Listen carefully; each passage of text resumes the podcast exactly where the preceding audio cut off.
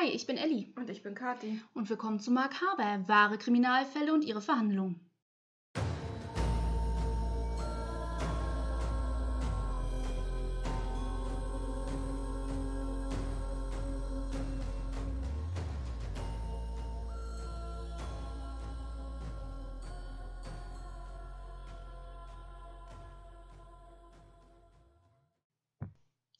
Fall, mit dem wir uns beschäftigen, ähm, ist eine Doppelmörderin, eventuell.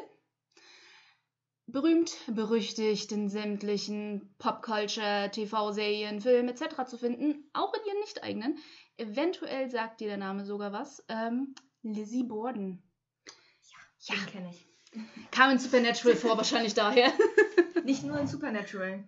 Sie wird ja öfter in, in Ja, ja. vielen Ja, Dance Moms. Sie haben doch bei Dance Moms auch diesen, diesen, diesen Stimmt. Tanz dazu gemacht, Richtig. den Maddie gemacht hat. Stimmt, da hast du recht, da habe Ja. ich auch nicht dran gedacht. Ja, also ähm, berühmt berüchtigt.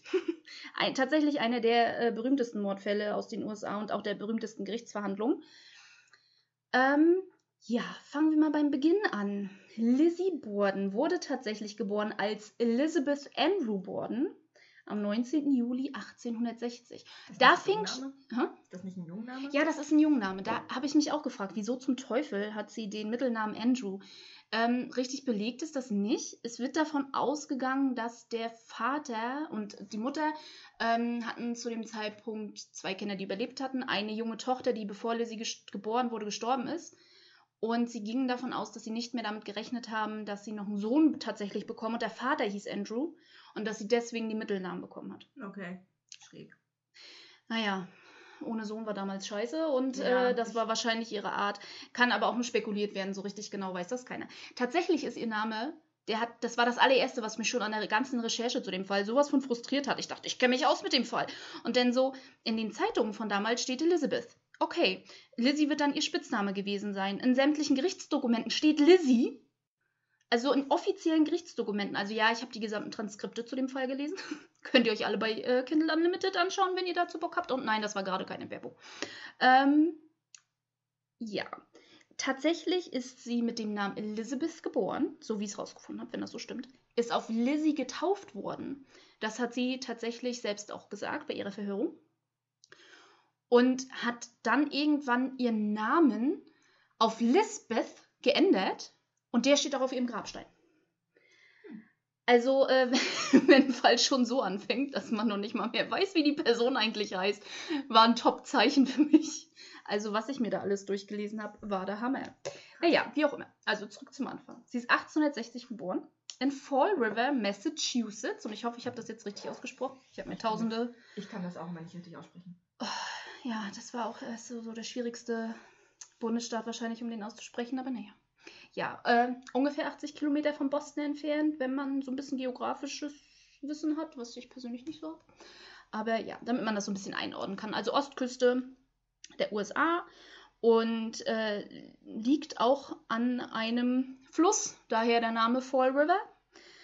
Ihr Vater war Andrew Jackson Borden, also wie gesagt, der hieß Andrew, so sie ist höchstwahrscheinlich dann auch nach ihm benannt worden. Und tatsächlich waren die Bordens dort in der Stadt eine hoch angesehene Familie, generell. Also jetzt nicht nur im Speziellen Lizzies Familie, sondern auch ihre erweiterte Familie. Sie lebten dort tatsächlich seit der Stadtgründung. Ähm, und lokalen Gerüchten zufolge hat ihr Großvater die Stadt Fall River auch Fall River benannt. Ob das stimmt, Ist nicht belegt. Nein, es ist eine lokale Legende, aber ja, das wird auf alle Fälle behauptet. Ähm, und tatsächlich war ihr Vater so ein richtiger Self-Made Man. Der hat, sein, sein eigener Vater war nicht so erfolgreich wie der Rest der Familie, was Geschäfte anging. Die sind im Verhältnis ärmlich aufgewachsen. Im Verhältnis, nicht wirklich ärmlich, Aber im Verhältnis zum Rest der Familie Ja. waren sie halt Ja. nicht. Sie hatten, sie hatten Geld, um zu leben, aber sie waren nicht reich. Richtig, genau. Mittelstand.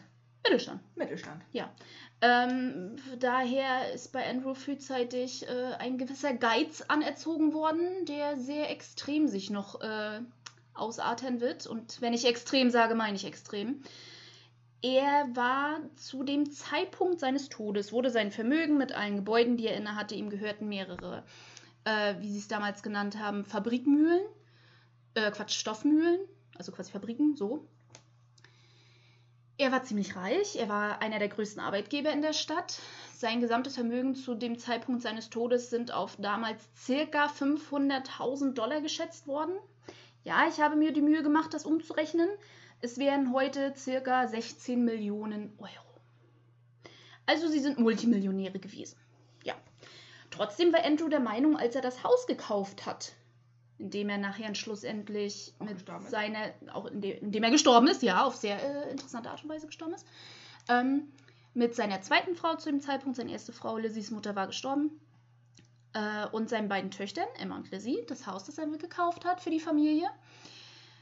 Strom war damals noch nicht in jedem Haushalt verbreitet. Er hat es aber auch nicht eingesehen, es irgendwie einbauen zu lassen, obwohl er es ohne Probleme hätte finanzieren können. Und nicht nur war das so, nein, er war so geizig, dass er der Meinung war, fließend Wasser, das braucht keiner. Das ist totaler Quatsch. In dem Haus ist fließend Wasser installiert. Das schalten wir ab. Und nicht nur hat er es einfach irgendwie abschalten lassen oder so, nein, er hat das Haus so umbauen lassen, dass die Rohre blockiert sind. Die hatten im zweiten Stockwerk und im ersten, also im Erdgeschoss, fließend Wasser. Das hat er alles quasi verbauen lassen, dass das nicht mehr funktioniert. Und der einzige Ort, wo es fließend Wasser gab, war im Keller. Warum gab es im Keller fließend Wasser? Damit die Nachttöpfe dort ausgespült werden können. Weil er auch der Meinung war, ähm. Badezimmer, Toilette brauchen wir nicht haben. Die armen Mhm. Mädchen. Sie waren Multimillionäre. Es war damals durchaus finanzierbar und nicht so ungewöhnlich tatsächlich mehr. Aber ja, das war seine Art und Weise. Er war sehr geizig. Sehr geizig. Ähm, Das Haus- ja, das Haus selber war tatsächlich auch in einem in der Stadt gelegen. Hm, Wie soll man das am besten erklären? Es war nicht im Ghetto oder so, aber es war in der Nähe von quasi der Innenstadt, wo sämtliche Geschäfte waren, wo man heute denken würde, oh ja, da ist es teuer zu wohnen oder so, ne? Ähm, damals war das nicht so. Das war halt mehr Mittelstandsgegend, wo sie alle gelebt haben. Sie waren aber super reich und sozial hatten sie einen sehr, sehr hohen Stellenwert in der Gesellschaft. Und es gab in Fall River den eigentlichen Stadtteil The Hill. Und äh, seine Töchter waren auch der Meinung, dort müssten sie eigentlich wohnen, aufgrund einfach der Stellung, die sie hatten. The Hill klingt auch schon nach so einem nach so einem Stadtteil, wo halt die Reichen und Schönen leben. Ja. hm. ja, so klingt das. Ähm, ja, äh, nein, er war nicht bereit, ein Haus da zu kaufen. Er hätte es ohne Probleme finanzieren können, aber ähm, da war er nicht bereit zu. Was ich ja nicht mal verurteilen würde. Nö. Ich kann das auch total nachvollziehen nach allem, was ich gelesen habe. Zum Zeitpunkt seines Todes war er so quasi Halbrentner. Aber er hatte viele Mietshäuser auch in der Stadt, die alle in der Nähe seines eigenen Hauses waren. Und damals war es tatsächlich noch so, dass er quasi die Häuser selber abgelaufen ist, um die Miete einzusammeln oder nach, in den Häusern nach dem Rechten zu schauen oder irgendwie sowas. Und von daher kann ich das für ihn durchaus nachvollziehen. Ne? Also er hat da in der Nähe gearbeitet, er hat das zu Fuß alles abgeklappert. Also von daher, pff, für ihn kann ich das durchaus nachvollziehen. Nee, nicht, nicht nur das, ich meine, auch wenn ich Multimillionär bin, weiß ich nicht, ob ich wirklich in einen Ortsteil ziehen müsste, wollen würde, an dem äh, nur Leute wohnen, die Multimillionäre sind. Sondern ich würde an dem Ort ziehen, wo ich mich persönlich wohlfühle. Ja. In dem er ja auch aufgewachsen ist. Ne? Also er ist, ja, quasi- er ist ja. ja. quasi in der Nachbarschaft auch auf, aufgewachsen. Was ja dann sein, schon immer sein Zuhause war, Ja. auf eine gewisse Art und. Weise und immer seine Verbindung war. Von daher kann ich das von der arbeitstechnischen Seite, ich meine, ich würde auch nicht äh, Kilometer weit weg von meiner Arbeit wohnen wollen. Vor allem, wenn du alles zu Fuß ablaufen musst. Eben. Aber, naja, wie gesagt, damals, damals war es ja auch anders. Vielleicht müssen wir daran denken, ne? Gesellschaft und so weiter, Ansehen etc.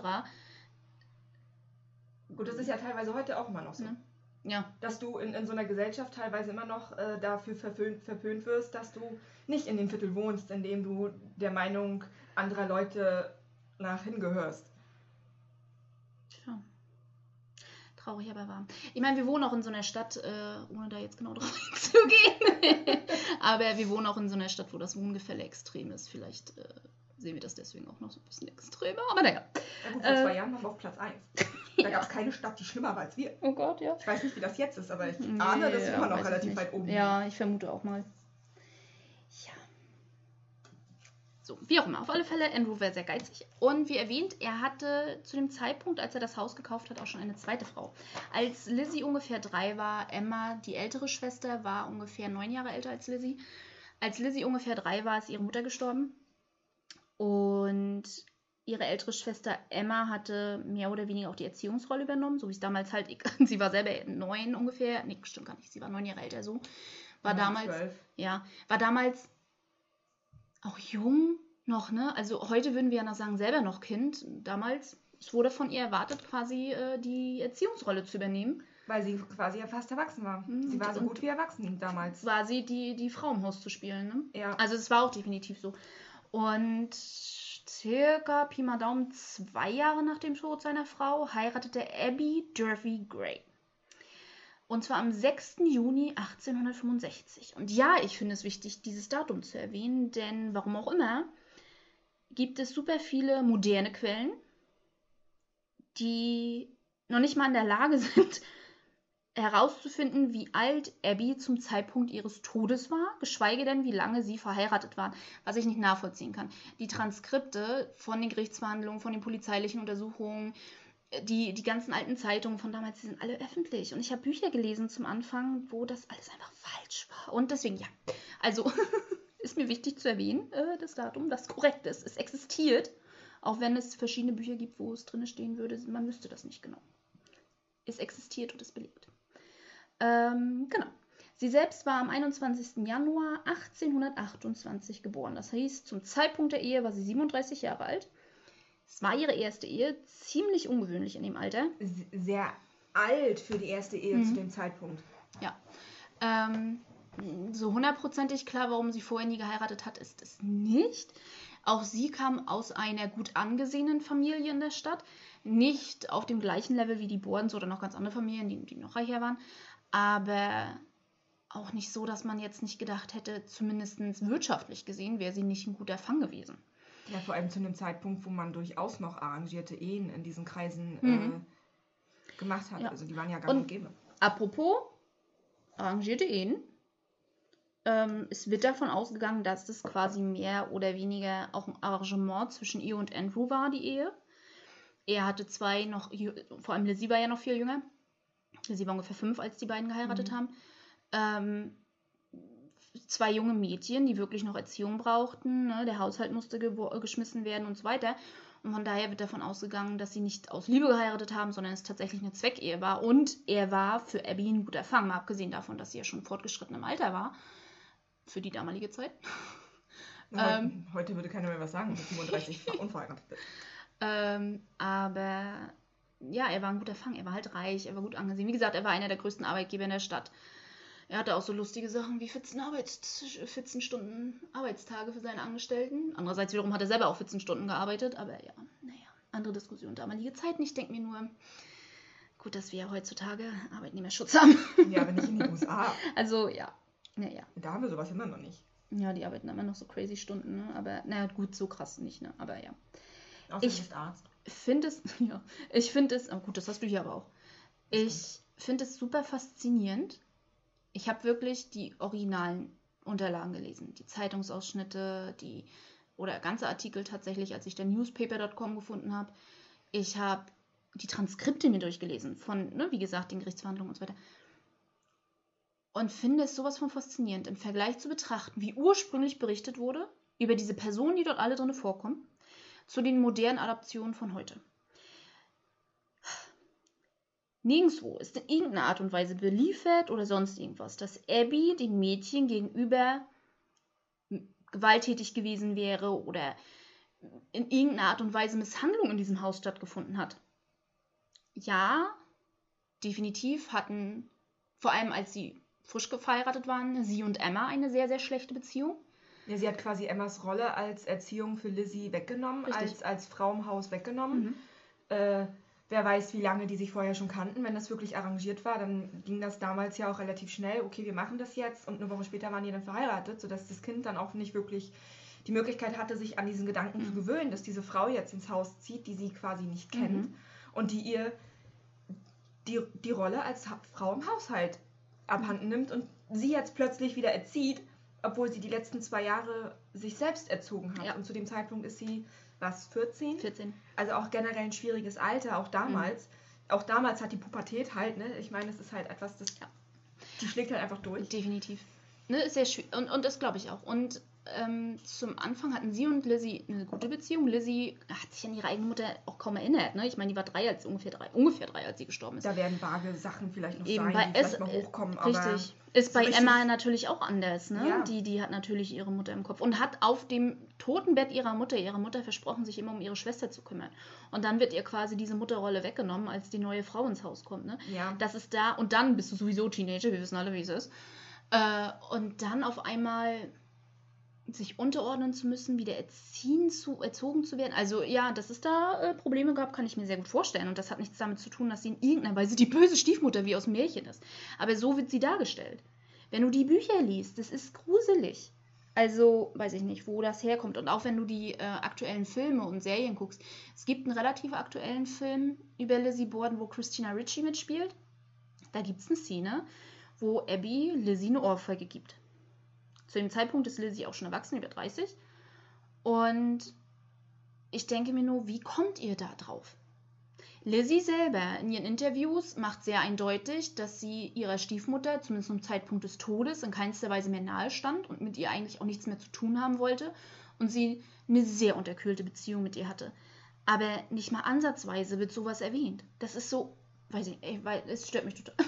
Vor allem nicht. muss, muss man auch einfach bedenken, äh, damals gehörte es ja noch dazu, dass die Kinder mal geohrfeigt wurden. Das Mhm. war ja jetzt auch nichts, was, was wirklich verschrien war. Also das, Deswegen wird wahrscheinlich da auch keiner was drüber gesagt haben, selbst wenn das in dem Haus passiert ist. Damals war es, oh Gott, normal in der Erziehung, dass die Kinder auch geschlagen wurden. Aber dennoch gibt es keine Beweise dafür. In irgendeiner Art und Weise. vor allem, weil sich nie jemand also- dazu geäußert hat. Ne. Und Also wie gesagt, Emma war diejenige mit der schlechten Beziehung zu Abby. Und Emma, das ist tatsächlich auch so weit eskaliert, dass Emma ins Internat geschickt wurde. Und das war auch der Moment, wo Lizzie anfing, wieder auf Distanz zu ihrer Stiefmutter zu gehen. Sie war damals noch sehr jung, ungefähr sechs, also es war kurz nach der, nach der Hochzeit mit den Eltern, als Emma weggeschickt wurde. Und dass sie dann diesen, diese Wut, die sie natürlich darüber empfindet, auf die Stiefmutter dann projiziert, das finde ich auch normal. ja, natürlich. Emma war quasi ihre Ersatzmutter. Mhm. Sie war ihre Bezugsperson Mhm. zwei Jahre lang. Äh, ja, sie hat vielleicht eine gute Beziehung zu, äh, ich habe den Namen vergessen, ähm, zu der Stiefmutter gehabt. Abby. Danke, ähm, zu Abby gehabt. Aber in dem Moment, als dann Emma weggeschickt wurde, war ja diese, diese, dieser Zusammenhang, selbst für ein sechsjähriges Mädchen, war ja nicht schwierig zu erkennen, Mhm. dass das irgendwo damit zusammenhing. Klar. Dass Emma vielleicht ein bisschen Mitschuld trägt, das sieht so ein kleines Kind nicht. Mhm. Ähm, dass man das gemacht hat, um eben den, den Hausfrieden irgendwo zu wahren, Mhm. äh, das, das sieht eine Sechsjährige nicht. Das ist, das ist halt einfach so. Nee. Und dass sie dann auf Distanz geht und ihr dann anfängt, die Schuld zu geben, ist Mhm. Glaube Ja. ich, auch vollkommen normal. Da ist dann halt, Ja. gut, man hat damals über Kinderpsychologie noch nicht so viel gewusst, dann hätte man vielleicht mm, anders mit umgehen können, aber so Ja, war gut, halt. aber ich meine, man muss natürlich das betrachten in der Zeit, wo es stattgefunden hat. So. Und es waren die 1800, oh Gott, was, wann haben sie jetzt gerade, was habe ich gesagt, 80er, ne? Ich vergesse das schon, die 1860er, oh Gottes Willen. Rechnen ist auch nicht meine Stärke, also Mathe 6. Ähm, ja, also das darf man nicht vergessen, wann das stattgefunden hat, ne? ja. Und tatsächlich hat Lizzies Schulleiter ein Interview damals gegeben für die Zeitung. Es war also der, der Doppelmord, der passiert ist. Abby und Andrew sind ermordet worden. Hat mediale Wellen in den USA geschlagen, die es vorher so nicht gab. Das war wirklich national. Heutzutage, das wäre vergleichbar gewesen mit Johnny Depp Amber Heard letztes Jahr, was damals da passiert ist. Also gut, das war ja sogar international. war, war der Lizzie Borden-Fall auch.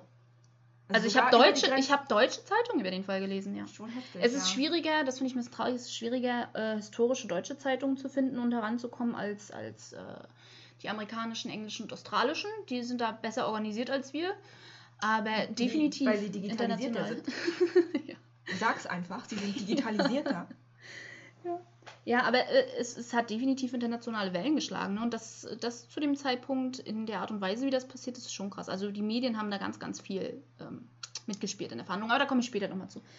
Auf alle Fälle hatte der Schulleiter ein Interview gegeben und hatte dort damals auch schon gesagt, dass sie ihre Stiefmutter nicht richtig mochte und mit ihr nicht klarkam, aber dass sie trotzdem eine höfliche, wenn auch unterkühlte Beziehungen miteinander hatten. So. Also von daher, er hat allerdings auch gesagt, und das fand ich ganz faszinierend, ähm, dass sie auch keine Freunde hatte, Lizzie. Dass sie sehr verschlossen war, keine Freunde hatte. Und dann habe ich natürlich überlegt, ja, meine Güte, ne? manche sind ja super schüchtern. Und er hat auch berichtet, dass sie sehr, sehr schüchtern war. Und war jetzt in der Schule auch nicht die Überfliegerin. Also sie hatte gute Noten, aber auch nur, weil sie sehr hart dafür arbeiten musste, gute Noten zu bekommen. Und dann habe ich mir wiederum gedacht, hm, ich konnte keine richtigen Belege dafür finden, wie damals entschieden wurde, an welche Schulen die Kinder gehen. Andererseits wiederum wissen wir, Andrew war sehr geizig.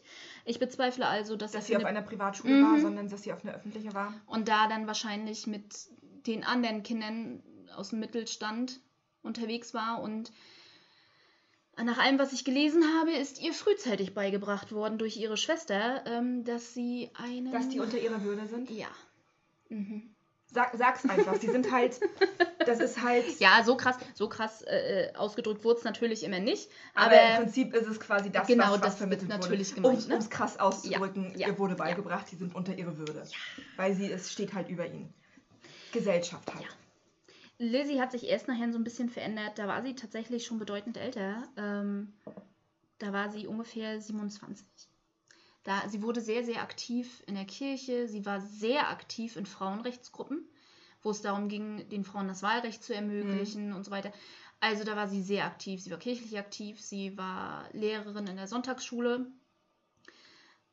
Aber anders als diese gesellschaftlichen Aufgaben, die sie hatte, war sie sehr eingeschränkt von ihrem Vater. Ihrer Schwester ging es genauso. Ihre Schwester kam dann ja irgendwann zurück aus dem Internat. Beide hatten keine Möglichkeiten oder Eheangebote, zumindest nichts, das ich finden konnte. Andererseits wiederum haben einige Historiker auch spekuliert, dass Andrew da wahrscheinlich doch sehr dominant war und seine Töchter mehr oder weniger nicht hat gehen lassen wollen. Denn ähm, zu dem Zeitpunkt, als er gestorben ist, war Lizzie Anfang 30, mhm. Emma Ende 30 und sie waren beide nicht verheiratet. Was wirklich ungewöhnlich ist vor für, allem für 1800 aus, wenn man aus so einer reichen Familie kommt. Ja, vor allem, also, wenn sie 30 waren zu dem Zeitpunkt, dann ist das mhm. Ende des 19. Jahrhunderts. Äh, ich komme nochmal gleich genau auf die genauen Daten, aber ja. Ähm, so. 1980 gab es dann nochmal eine große Änderung. Die ganz, ganz, ganz. 19 meinst du 1800? Ja, 1890 ja. meine ich. Ich meine 1890. ja, äh, äh, na, ja, nein. Äh, nein, sie ist nicht fast äh, 150 Jahre alt. Nein. Einfach um mal festzuhalten. Ja, nee, ich meine 1980. Also 1880. Ach, oh mein Gott, 1890. Quasi zu ihrem 30. Geburtstag. So, Schluss jetzt. Meine Güte. Ähm, ja, ich, ich trinke jetzt nebenbei Kaffee, dann wird es besser. Ähm, sind sie und Emma nicht ungewöhnlich für, für ihren den Status, den sie hatten. Das war damals Standard und normal, dass Reisen nach Europa unternommen wurden. Für den Stand auf jeden Fall. Das, mhm. gehört, das gehörte ja dazu. Und es war nicht zwingend zu ihrem 30. Geburtstag, aber in der Zeit wurde sie 30. Also ich denke mal, es hat auch irgendwas mit ihrem Geburtstag zu tun gehabt, dass sie auf eine fünfmonatige Tour durch Europa gegangen sind. Ja. Und ich, ich, und, und das einmal so darzustellen, zwei Jahre später, 19, 1892, meine Fresse, äh, sind die Morde passiert. Ja. Also quasi zwei Jahre später. Diese beiden Mädels, Frauen, sind in Europa unterwegs, sind unabhängig, nicht nur finanziell, sondern auch das allererste Mal in ihrem Leben richtig unabhängig vom Vater und dessen Meinung und dessen Einstellung und dem, was er ihnen vorschreibt. Sie haben das Highlife, Jet-Setten von einem Land zum nächsten, besuchen sämtliche Partys, sind in den teuren Hotels. Sie können ihr ganzes Leben für sich alleine entscheiden. Dann kommen sie nach Hause in ein Haus, wo es noch nicht mal eine verdammte Toilette gibt. Geschweige denn fließend Wasser. Also ähm, die Stimmung im Haus, nachdem die beiden von dieser langen Reise wiederkamen, war extrem schlecht. Glaube ich. Lizzie war nicht mehr bereit, sich in irgendeiner Art und Weise den Eltern unterzuordnen. Emma sowieso nicht, aber Emma war sehr viel unterwegs, hat sehr oft Freunde besucht, die irgendwo anders gelebt haben. Lizzie fing damit auch so ein bisschen dann tatsächlich an. Ähm, aber ja, ich stelle ja, mir das auch sehr schwierig vor. Für Emma wird es leichter gewesen sein, weil sie im Internat natürlich auch mhm. Kontakte überall, genau. weil vom Internat, ne, die kommen ja von überall, ja. knüpfen konnte und bei, wenn ja. man es richtig angeht, dann sind das halt auch Freundschaften fürs Leben. sodass man da dann immer noch die Zuflugsmöglichkeiten hat. Aber ich kann mir schon vorstellen, guck mal, stell dir vor, wir würden heute wieder nach Hause ziehen. Ja, das ist ja, ich war, ich war ein Jahr Au pair in Irland. Und als ich wiederkam, ich liebe meine Mutter über alles, aber dann auf einmal nach so einer totalen Freiheit und nicht nur nach einer totalen Freiheit, sondern du hast auch eine komplett andere Kultur erlebt. Also kam ich zurück, hatte diesen rückwärtigen Kulturschock, wieder in Deutschland zu sein. Und dann auf einmal wieder mit meiner Mutter im Haus zu leben und es gelten ihre Regeln und ihre Erziehung. Und meine Mutter ist in keinem Fall ist sie in irgendeiner Art und Weise streng, um Gottes Willen. Aber trotzdem war es halt ich habe nicht mehr selbst entschieden. Das war halt nicht mein Haus und meine Wohnung und ne, sondern ich war auf einmal wieder bei Mutti zu Hause und das war echt schon schwierig. Und ich war zehn Jahre jünger als sie zu dem Zeitpunkt. Ja. Also ähm, dass es da dann Schwierigkeiten in der Beziehung gab, kann ich mir sehr gut vorstellen. Sie wurden auch nicht sonderlich dadurch verbessert, dass Lizzie ähm, anfing, Ladendiebstähle zu begehen. Zumindest äh, wurde das immer wieder behauptet und immer wieder erzählt. Aber sie wurde ähm, nie erwischt? Denn jein. Also äh, es gab nie Anzeigen. Ich Was würde, am Vater liegen könnte? Richtig, das ist so meine Vermutung. Ja. Dass er da eventuell mit ein bisschen Geld dabei geholfen hat. Dann eskalierte die Situation weiter als, und das war tatsächlich zu dem Zeitpunkt so, äh, im in der Gegend, wo das, das Haus stand, in dem Stadtteil, gab es mehrere Einbrüche in verschiedenen Häusern in der Zeit, definitiv. Dann ist auch bei den Bordens eingebrochen worden. Bei den Bordens war der Einbruch aber ein bisschen sehr interessant. Äh, alles, was geklaut wurde, gehörte Abby. Ja, Schmuck, ein Zugticket, aber nur von Abby. Und auch nicht viel oder so.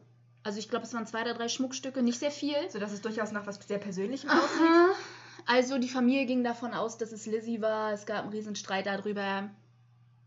Es, es sieht halt ist auch danach aus, so dass, es, dass, dass, es zumindest was Persönliches war. Mhm. Ähm, und da sie eben eine schwierige Beziehung hatten, die mhm. ja durch die Reise schwieriger oh ja. wurde. Ähm, zu dem Zeitpunkt dieses Diebstahls. Deswegen ging auch die Familie davon aus, dass Lizzie es war. Zeitgleich ist da etwas passiert, was Lizzie und Emma super wütend gemacht hat. Abby hatte eine Halbschwester, die in wirklich finanziellen Nöten war. Ja. Andrew war aber kein Mann, der sagen würde, okay, ich bin super reich, hier hast du so und so viel Geld, komm aus deinen Schwierigkeiten Nein, raus. weil er ist zu geizig dafür. Er nee, nee das war tatsächlich nicht geizig, was er gemacht hat. Ich fand das eigentlich super. Er war mehr so, okay, ich gebe dir jetzt was, was dir dauerhaft hilft. Ich gebe dir einen Job? Aus der finanziellen Not rauszukommen. Er hat ihr ein Haus gegeben. Ein Haus, das komplett vermietet war. Ja. Und sie hatte dadurch circa 500 Dollar Mieteinnahmen. Was damals viel Geld war? Ich habe es jetzt nicht genau umgerechnet, äh, aber ja, es war nicht wenig. Es, es war damals viel Geld. Ja. So, und das ist wirklich was, was halt einem dauerhaft aus der Patsche hilft. Wenn man es richtig angeht, ja. Lizzie und Emma waren darüber super wütend. Folgender Grund: Sie waren abhängig von ihrem Vater. Sie hatten diese Möglichkeit nicht. Ich wäre auch wütend gewesen. Also ich kann es irgendwo verstehen. Was war Andrews Reaktion darauf? Okay, das kann ich nachvollziehen. Hier habt ihr unser altes Haus, das inzwischen auch komplett vermietet ist. Mieteinnahmen dort 1500 Dollar. Also Irgendwo habe ich mir aufgeschrieben. Von, dem, was die Das Dreifache, ja, ja, ja. Also gar nicht so wenig. Ähm, dann haben die Mädels allerdings festgestellt, also äh, nochmal zum Vergleich, heute wären es ungefähr 44.000 Euro Mieteinnahmen. Im Monat? Ja, das äh, konnte ich nicht richtig rausfinden, ob es jährlich oder monatlich gewesen wäre, aber ich gehe von jährlich aus. Aber auch 44.000 Euro jährlich war damals viel das Geld. Das ist ein Vollzeitjob. Ja. Heutzutage, ne? Also 44.000. Es gibt Menschen, die verdienen nicht mal 30. Ja. Also von daher, ne? So kann man da nicht meckern. Vor allem, es war ja geschenkt. Also sie mussten ihm nichts bezahlen für das Haus. Es war geschenkt. Das ist, das ist viel Geld. Und das ja. war seine Art und Weise, okay, ihr wollt Geld verdienen, alles klar, hier habt ihr das Haus. Ihr müsst aber auch das Haus unterhalten und euch um die Mieter kümmern, wenn da irgendwelche Sachen anfallen und so weiter. Ja. Ja, die Mädels haben dann festgestellt, oh, das ist die Arbeit. Oh Gott. Das finden wir aber doof. Verwöhnte kleine reiche Mädchen. Aha. Jetzt erfüllen sie voll das Klischee. Aha. Fanden sie blöd. Ja. Fanden sie richtig doof. Ähm, die Reaktion war dann, dass nach ein paar Monaten der Vater das Haus ihnen wieder abgekauft hat. Ja. Also das Haus, für das sie ursprünglich nichts bezahlen mussten, hat er dann zurückgekauft. Ähm, beide haben 5000 US-Dollar dafür bekommen. Es wird viel berichtet, 1500 US-Dollar. Also falls ihr irgendwie mal Bock habt, euch selber was durchzulesen. Ja, wenn 1500 US-Dollar äh, 44.000 Euro heutzutage wären, dann kann man sich den Rest ja selber mhm. ausrechnen. Falls Ich euch das interessiert, dafür jetzt. oftmals steht, er hätte 1500 dafür bezahlt an die Mädels. Lizzie selber hat bei ihrer, beim Interview, und deswegen fand ich das so toll, dass ich nachher festgestellt habe, ich kann tatsächlich die Transkripte lesen. Lizzie selbst bei ihrem äh, Polizeiinterview hat gesagt, dass er beiden jeweils 5000 bezahlt hat. Also eine ordentliche Stange Geld. Das hieß, sie waren dann trotzdem finanziell unabhängig. Trotzdem war Lizzie nach wie vor super wütend auf ihre Stiefmutter, dass dann äh, die quasi Stieftante ein Haus hatte vom Vater, was ich total lächerlich finde in Anbetracht der Tatsache, dass sie das gleiche bekommen haben. Danach hat sie Abby nicht mehr Mutter genannt, sondern nur noch Mrs. Borden. Oh Gott. Also das war dann schon eine angespannte Situation im Haus und deswegen ging, man, ging die Familie ja auch davon aus, dass Lizzie diejenige war, die den Diebstahl begangen hat Um, um, sich, um, um sich an Abby zu rächen Mhm. für etwas, für das Abby überhaupt nichts kann. ich finde es auch lächerlich. Weil ich meine, zum einen hätte Andrew das nicht machen müssen. Mhm. Ähm, du bist nicht verpflichtet, der Schwester deiner Frau zu helfen. Ja. Natürlich ist das immer schön, wenn man was, wenn man seiner Familie hilft, weil im Endeffekt ist es trotzdem seine angeheiratete Familie und Mhm. es ist schön. Und wenn sie das annimmt und sich dann um dieses Haus kümmert, äh, ist das eine tolle Sache und dann ist sie aus ihrer Notlage raus und alle sind irgendwie glücklicher. Und sie hatten ja das gleich, die gleiche Möglichkeit quasi, die sie Mhm. nicht angenommen haben. Das ist ja ihr eigenes Problem. Äh, ja. Ich weiß nicht mehr, was ich sagen wollte. Ja, so geht uns das häufig, also äh, lasst euch nicht irritieren. ähm, auf alle Fälle endete es nicht damit. Nicht, dass diese Familiensituation so nicht schon schlimm genug wäre. Nein, es ging noch weiter. Lizzie hielt sich Tauben als Haustiere. In der Scheune, Katis Kaffee ist alle, sie hat gerade so ein trauriges Gesicht gemacht, das müsstet ihr sehen, das ist Dame. Ähm, sie hielt sich Tauben als Haustiere in der Scheune zu Hause. Es wurde dann in, irgendwann in der Scheune tatsächlich eingebrochen, wo keiner davon ausging, dass es Lizzie wäre. Es ist aber auch nichts geklaut worden, so, zumindest nicht, dass was festgestellt wurde. Andrews Reaktion daraufhin war, und es tut mir leid, für mich ist das auch nur so ein Ding, dass er sich denkt, damit kann er äh, Lizzie noch weiter für ihr aktuelles Verhalten bestrafen. Andrews Reaktion daraufhin war, die Tauben zu köpfen. Mit einem Beil. Das ist schon ein bisschen brutal. Überleg dir mal, wir haben, wir haben zwei Katzen, Sunny und Pepe. Das sind unsere Babys. Stell dir mal vor, unsere Eltern wären der Meinung, wir benehmen uns nicht und dann bringen die unsere Katzen um. Das wäre Mord. Also ganz laut, laut ehrlich. Recht wäre es traurigerweise sogar nur Sachbeschädigung. Das finde ich immer noch unglaublich traurig. Ach, Aber ich, Ah, ich, ich würde es meinen ja, Eltern niemals verzeihen. Ich würde es meinen Eltern Ja. niemals verzeihen, wenn sie Zani und Pepe. Ich meine, nicht, dass sie es jemals machen würden. Natürlich. Unsere nicht. Eltern wissen, wie wir unsere Katzen lieben und sie finden uns manchmal ein bisschen verrückt, glaube ich. Aber Ja. ich glaube gleichzeitig, dadurch, dass sie selber alle Haustiere haben, können sie es auf eine kuriose Art und Weise sogar Ja, nachvollziehen. überleg, also, Und das war ja wirklich, es war noch nicht, es war kein Nutzvieh, das waren ihre Haustiere. ja. Also, äh, wie gesagt. Wenn ich bedenke, wie ähm, traurig mein Papa war, als, als der Hund starb. Ähm, da, ich glaube, der Einzige, der noch trauriger darüber war, war Ja. mein Bruder. Vor allem, vor allem seine Ausrede dafür war, Andrews Ausrede dafür war, die Tauben ziehen zu viel Aufmerksamkeit auf sich, deswegen wurde in der Scheune, au, au, deswegen wurde in der Scheune eingebrochen. Aber er hat nicht alle Tauben getötet, nur den größten Teil der Tauben. Verstehe ich nicht. Ja, Und es sind Tauben. Was können die für Aufmerksamkeit auf sich ziehen? Aha. sind Tauben. Das sind aha. Tauben. Wenn dann eingebrochen wäre, um die Tauben zu klauen, ne, weil Essen oder was auch immer, weil Tauben, manche essen ja auch gerne Tauben, ich nicht, aber Sie sollen Äh. angeblich schmecken wie Huhn. Ich meine nicht, dass da viel dran wäre und ich das unbedingt probieren wollen, aber ja, nee, ich nicht. da, da, da esse ich lieber einen Huhn. ja. Für alle Veganer, es tut mir leid. Wir sind keine Veganer, wir sind Fleischfresser. Ähm, ja, auf alle Fälle find, denke ich, es war einfach nur, um Lizzie noch eins auszuwischen, um sie zu bestrafen für ihr aktuelles Verhalten. Er konnte nicht beweisen, dass sie geklaut hat, also von Abby geklaut hat und das ist so kurz danach passiert, dass ich einfach davon ausgehe, dass es wirklich eine Strafe für sie sein sollte. Ja, Und- offensichtlich. Ganz ehrlich, ich finde es total krank. Ich finde das total krank. Also die Situation im Haus ist mehr als angespannt. Ja. Ja, ja, also mehr als angespannt. Dann, es wurde Sommer, es wurde super, super heiß. Das ist eine sehr wichtige Information. Der Sommer 1892 in Fall River war mega heiß. Temperaturen über 35 Grad, der Standard. Also sehr heiß. Andrew war sehr geizig, das muss man im Vorfeld sagen. Das habe ich schon mehrfach erwähnt. Und hier ist mal wieder einer der Momente, wo ich mir denke, ew. Ich weiß gar nicht, ob ich das wissen will. Die gesamte Familie, Moment, ich korrigiere mich, es fing an mit Abby und Andrew, wurden ganz furchtbar krank mit Magen-Darm. Es war so schlimm und so heftig, dass es denen wirklich so schlecht ging, dass Abby der Meinung war, sie werden vergiftet. Und ist tatsächlich auch zum Arzt gegangen. Der Arzt hat gegenüber, schräg gegenüber, wie man diskutieren will, aber das Haus von den Bordens stand so ein bisschen komisch. Er war auf jeden Fall in der Nähe. Ja. Und Andrew, der nichts bei sich behalten konnte und aus sämtlichen Körperöffnungen kam es ihm raus, sagt nicht allen Ernstes zu seiner Frau, von meinem Geld bezahlst du so einen Quatsch nicht. Sie Alter. kotzt, sich, sie kotzt sich die Seele aus dem Leib und darf nicht zum Arzt gehen. Nein. Ja, ja, pass auf. Und dann geht sie aber trotzdem zum Arzt und erzählt dem Arzt, ja, wir hatten Lamm und bla bla bla bla bla. Mhm. Sie hatten Lamm, was zu dem Zeitpunkt schon dreimal wieder aufgewärmt wurde. Waren es vielleicht Salmonellen? Das war auch mein Gedanke. so. Und der Arzt nur so zu ihr, ja, vielleicht hört ihr mal auf, euer Essen immer wieder aufzuwärmen. Vor allem, wenn es draußen eh 36 Grad sind. Kühlschränke existieren nicht. Das Fleisch liegt also eh draußen vielleicht auf einem, was man damals Lader nannte, also quasi ein Schrank, wo Marmorregalbretter eingezogen waren, Ja, ich kenne um die es aus, aus dem kühl zu halten. Ähm, es sind also 36 Grad. Und dann wärmst du das Fleisch noch mehrfach wieder auf. Und vor allem Lamm hat ja eh so einen starken Geschmack, dass ich mir auch gut vorstellen kann, wenn das nur leicht gammelig ist, dass du es gar nicht schmeckst.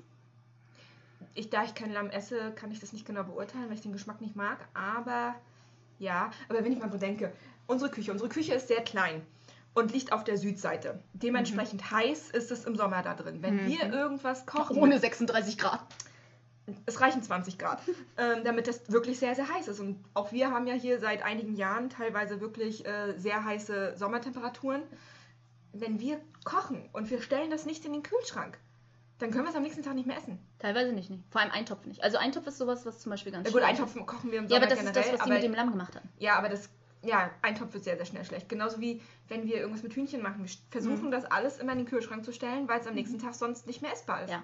Also wie gesagt. Bedenke den einen Tag, wo du äh, Hühnchen für Pepe gemacht hattest, Oh Gott, ja. es in der Küche draußen gelassen hattest und am nächsten Tag konntest du ihm das nicht mehr geben. Boah, nee, das war wie. Oh, Und, und, das, und das eklig. war, du hattest mittags das gemacht, damit du ihm Mhm. das abends geben konntest. Am Mhm. nächsten Morgen konntest du ihm das schon nicht mehr geben. Nee, was. Weil das es so heiß war in der ja. Küche, dass. Und ich hatte auch vergessen, es in den Kühlschrank zu stellen, mal davon abgesehen. Aber ja, die Küche wird, ne, also wie gesagt, draußen heiß, Fleisch schon mehrere Tage alt, schon mehrfach aufgewärmt. Vielleicht solltest du irgendwann mal aufhören, das aufzuwärmen. Auf alle Fälle hat der Arzt denen auch Medikamente verschrieben. Ihr und Andrew, auch wenn Andrew zu geizig war für Medikamente. Ähm, und sie wieder nach Hause geschickt und quasi mit der Mitteilung, sei mal weniger geizig und koch mal was Frisches. so, war quasi Dann seine geht es Info. dir auch nicht mehr so schlecht. Ja. Ähm, die Reaktion daraufhin war, dass es an dem Abend wieder Lamm gab. Das wieder aufgewärmte Lamm. Mir wird schon schlecht, wenn ich drüber nachdenke. Ist das ekelhaft. Ja. Oh, So. Ähm, an dem Tag, wo Abby zum Arzt gegangen ist, das ist der 3. August gewesen, 1892, war Emma schon nicht mehr da. Emma war in einer anderen Stadt. Familienmitglieder besuchen ist wichtig für den 4. August, 1892, der Tag der Morde. Wie gesagt, Abby und Andrew waren beide sehr krank.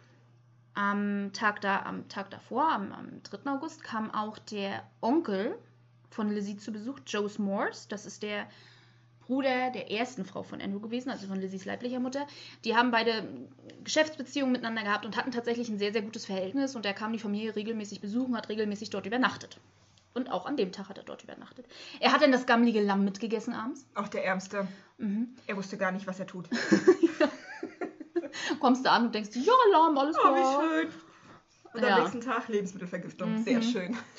Lizzie hat nicht mitgegessen. Wichtige Information, finde ich sehr wichtig, die Information.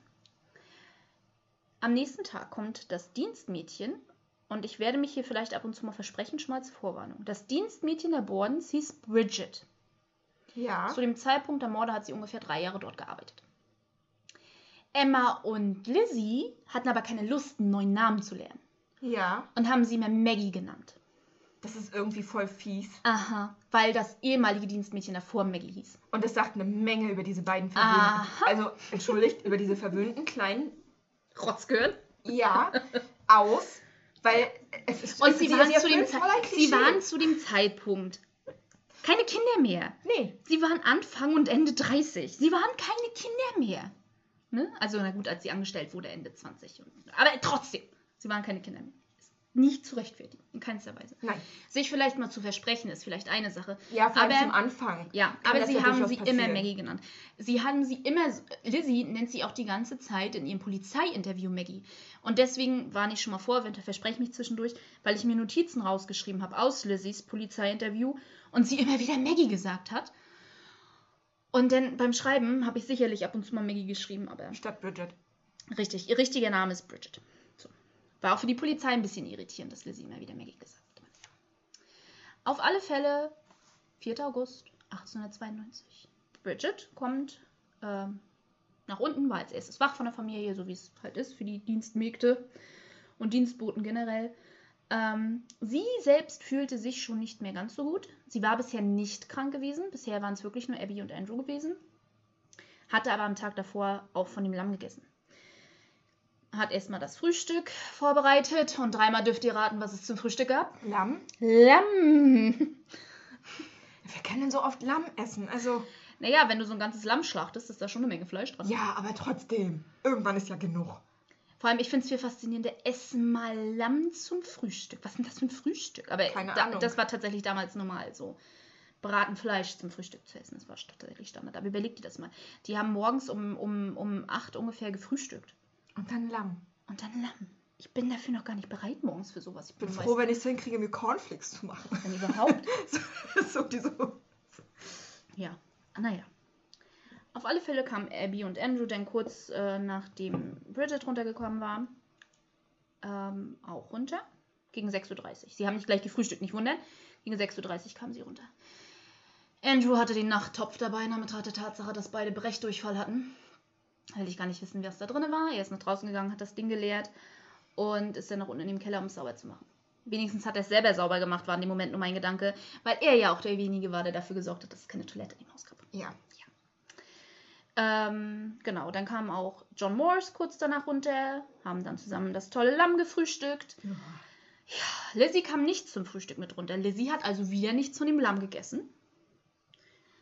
Lizzie kam später runter, als äh, John Morse nachher schon los war. Den hat sie selber gar nicht gesehen. Und ähm, hat nicht gefrühstückt. Lizzie hat laut Aussage von Bridget Kaffee getrunken und zwei Cookies gegessen. Das ist ein vernünftiges Frühstück. Also, vernünftigeres. Ich wollte gerade sagen, so vernünftig sind zwei Cookies jetzt auch nicht. Obwohl, Gut, gut sagst du zu dem Menschen, der sagt, äh, ich esse auch mal einen Kuchen zum Frühstück. also, weißt du, seitdem meine Eltern da kein Aha. Mitspracherecht mehr haben, gibt es auch Kuchen Frühstück. Mhm. Ich habe mal Erdbeerkuchen gemacht. Ich habe ein Stück, einen ganzen Erdbeerkuchen. Ich habe ein Stück abgekriegt. Nächsten Tag zum Kaffee dachte ich mir, hey, ich nehme mir noch ein Stück. Da war der ganze Kuchen weg, weil Kathi den gesamten Kuchen aufgegessen hat in weniger als 16 Stunden. Was soll ich sagen? Ich mag Erdbeertorte. Also ja, nein, aber äh, gut, du weißt nicht, die Cookies damals hatten vielleicht auch einen anderen Zuckergehalt. Vielleicht können wir das auch nicht mit heute vergleichen. Aber ich lese mir so das Transkript von Bridgets Aussage durch und denke mir so, Cookies. Okay, Besser als das Lamm. das stimmt. Besser als das gammelige Lamm, das zu dem Zeitpunkt schon vier Tage alt war. Vielleicht hat sie ja mit Absicht entschieden, dass sie dieses Lamm, das alle anderen offensichtlich krank macht, nicht mehr essen will. Ja, pass auf. Äh, Deswegen betone ich ja so, dass sie das Lamm nicht gegessen hat. Ähm, auf alle Fälle, Lizzie kommt etwas später runter. Äh, John Morris war zu dem Zeitpunkt schon nicht mehr da. Sie unterhielt sich ganz kurz mit ihrem Vater. Ihr Vater wollte nochmal los in die Stadt, einiges erledigen und sie hat ihn dann gebeten, auch nochmal für sie was zur Post zu bringen. Und nachdem er los war, hatte Abby Bridget aufgetragen, sämtliche Fenster zu putzen, innen und außen im ganzen Haus.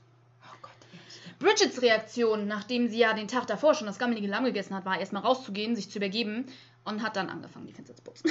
also Bridget Sinn, ja. war zu dem Zeitpunkt dann auch schon krank. Es waren nicht mehr nur Abby und Andrew, sondern Bridget auch schon.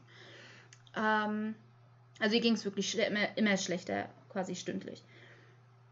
Ging, und nachdem Abby Bridget das aufgetragen hat, ging Abby nach oben, um das Gästezimmer, in dem John Morris geschlafen hatte, das Bett wieder Herzurichten. herzurichten und fertig Mhm. zu machen und wieder neu zu beziehen. Sie kam nämlich zwischendurch nochmal wieder runter und hat sich einen neuen Kopfbezug geholt und ja. quasi einfach wieder aufzuholen. So, äh, gegen 10 kam dann Andrew wieder zurück. Er, er, in dem Haus, nach dem Diebstahl, der eventuell sie war, eventuell auch nicht, wo Abbys Sachen geklaut wurden, ähm, war eingeführt worden in der Familie, dass sämtliche Zimmer abzuschließen sind. Alle Türen.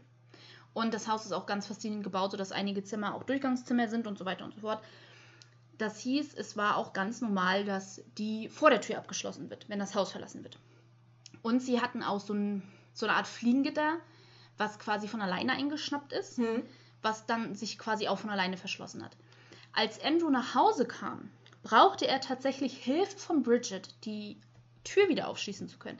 Weil nicht nur einfach die Tür abgeschlossen war, so wie es vorgesehen war, sondern auch sämtliche zusätzlichen Schlösser, die ans Tür, an die Tür angebracht wurden, drei Stück an der Zahl, äh, alle verschlossen waren. Ich nehme an, das war ungewöhnlich, so wie du es Äh, sagst. Es war ungewöhnlich, nicht nur war es ungewöhnlich, sondern Andrew hat ja als letzter das Haus verlassen und hat das hinter sich abgeschlossen. Mhm. Das hieß, er hat nicht von innen die anderen Schlösser geschlossen. Ja. Gut, das Fliegengitter hat eventuell von alleine eingeschnappt, weil das das mitunter gemacht hat, aber alles andere nicht.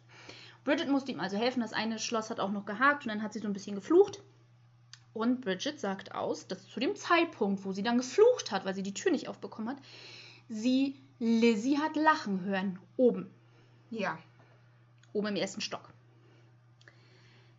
Sie hat dann Andrew reingelassen. Lizzie kam dann von oben runter und erzählte ihrem Vater, dass Abby eine Nachricht von einer Freundin bekommen hätte, dass die krank ist und dass Abby das Haus verlassen hat, um diese Freundin zu besuchen. Ja.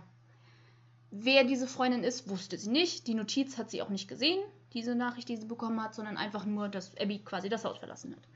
Andrew war dann so, okay, alles klar, mir geht's jetzt immer noch nicht gut. Ich leg mich ein bisschen im Salon, heute würden wir Stube sagen, aber im Salon, auf die Couch. So, das hat er auch gemacht. Und äh, Lizzie hat sich nur noch mal kurz mit ihm unterhalten, ob er das Fenster auf oder zu haben will und so weiter. Ihm ging es halt immer noch nicht gut. Magen-Darm ist jetzt auch nicht so geil, ne? Auf alle Fälle kurz danach ging auch Bridget hoch in ihr Zimmer, nahm aber nicht die normale Treppe, sondern quasi die Hintertreppe, das, was früher die Dienstbotengänge quasi waren. Mhm. Und auch Andrew war diese Treppe nochmal hochgegangen, hat aber auch die Hintertreppe genommen. Ist nochmal wichtig für später, also nicht die Haupttreppe genommen. Bridget sagt aus, dass kaum, dass sie sich hingelegt hatte, und sie wusste genau, es war gegen 11 Uhr, weil dann die Kirchenglocken geläutet haben, kaum, dass sie sich hingelegt hatte, schrie Lizzie von unten, Maggie, Maggie, komm schnell. Vater ist tot, jemand ist reingekommen und hat ihn getötet.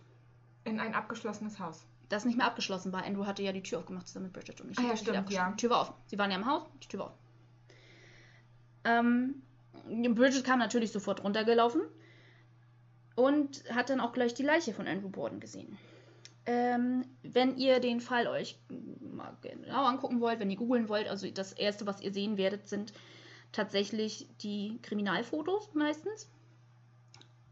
Die ähm, teilweise in High Definition remastered wurden. Also, wenn ihr das seht, sein Kopf war quasi nicht mehr existent. Das war nur noch Matsche. Klingt nach Wut. Etwas. ähm, Verhaltenspsychologen würden sagen, es könnte was Persönliches gewesen sein. wie könnte man nur darauf kommen? Das klingt dass nach vielleicht was was Persönliches war, wenn der Kopf komplett zermatscht wurde. So. Das erste, was Lizzie dann gemacht hat, war nicht zu heulen, nicht zu weinen. Nicht, nein, nein, nein, nein, nein. Das erste, was sie gemacht hat, ist: Oh Gott, Maggie, ich muss sofort einen Arzt haben für ihren Vater. Lauf los, hol den Arzt vom Gegenüber. Was soll der jetzt noch machen? Was soll ich dir dazu sagen? Keine Ahnung. Wenn ich meinen Vater da sehen würde und der ist Gehirnmatschmasse, würde ich mir denken: Okay, alles klar, der ist tot. Ich muss vielleicht mal die Polizei rufen. Der Arzt nützt jetzt auch nichts mehr, außer dass er den Tod feststellen kann und eine Gerichtsmediziner Ja. anfordert. Also. Ich weiß, ich weiß auch nicht. Also- Gut, man kann argumentieren, sie war in Schock und so weiter und so fort. Dass sie Das das stimmt, deswegen ja. verlangt hat, keine Ahnung, ja, wie auch immer. Bridget läuft also zum Arzt, will den Arzt holen, der Arzt nicht da. Sie erzählt das der Ehefrau, dass der, dass Mr. Borden ist tot, Mr. Borden ist tot und Miss Lizzie möchte den Arzt haben. Alles klar, okay, sie sagt ihm Bescheid, sobald er nach Hause kommt. Bridget kommt wieder zurück. Lizzie zu ihr, Bridget, oh Gott, lauf mal los und hol mal XYZ. Sie hat sie Bridget genannt? Äh, nee, sie hat sie mir genannt. Ja, das war jetzt ich, weil ich mich so darauf konzentriere, Bridget zu ihr zu sagen. ähm, und hat Bridget denn, denn losgeschickt, äh, quasi ihre Freundin Alice Russell zu holen.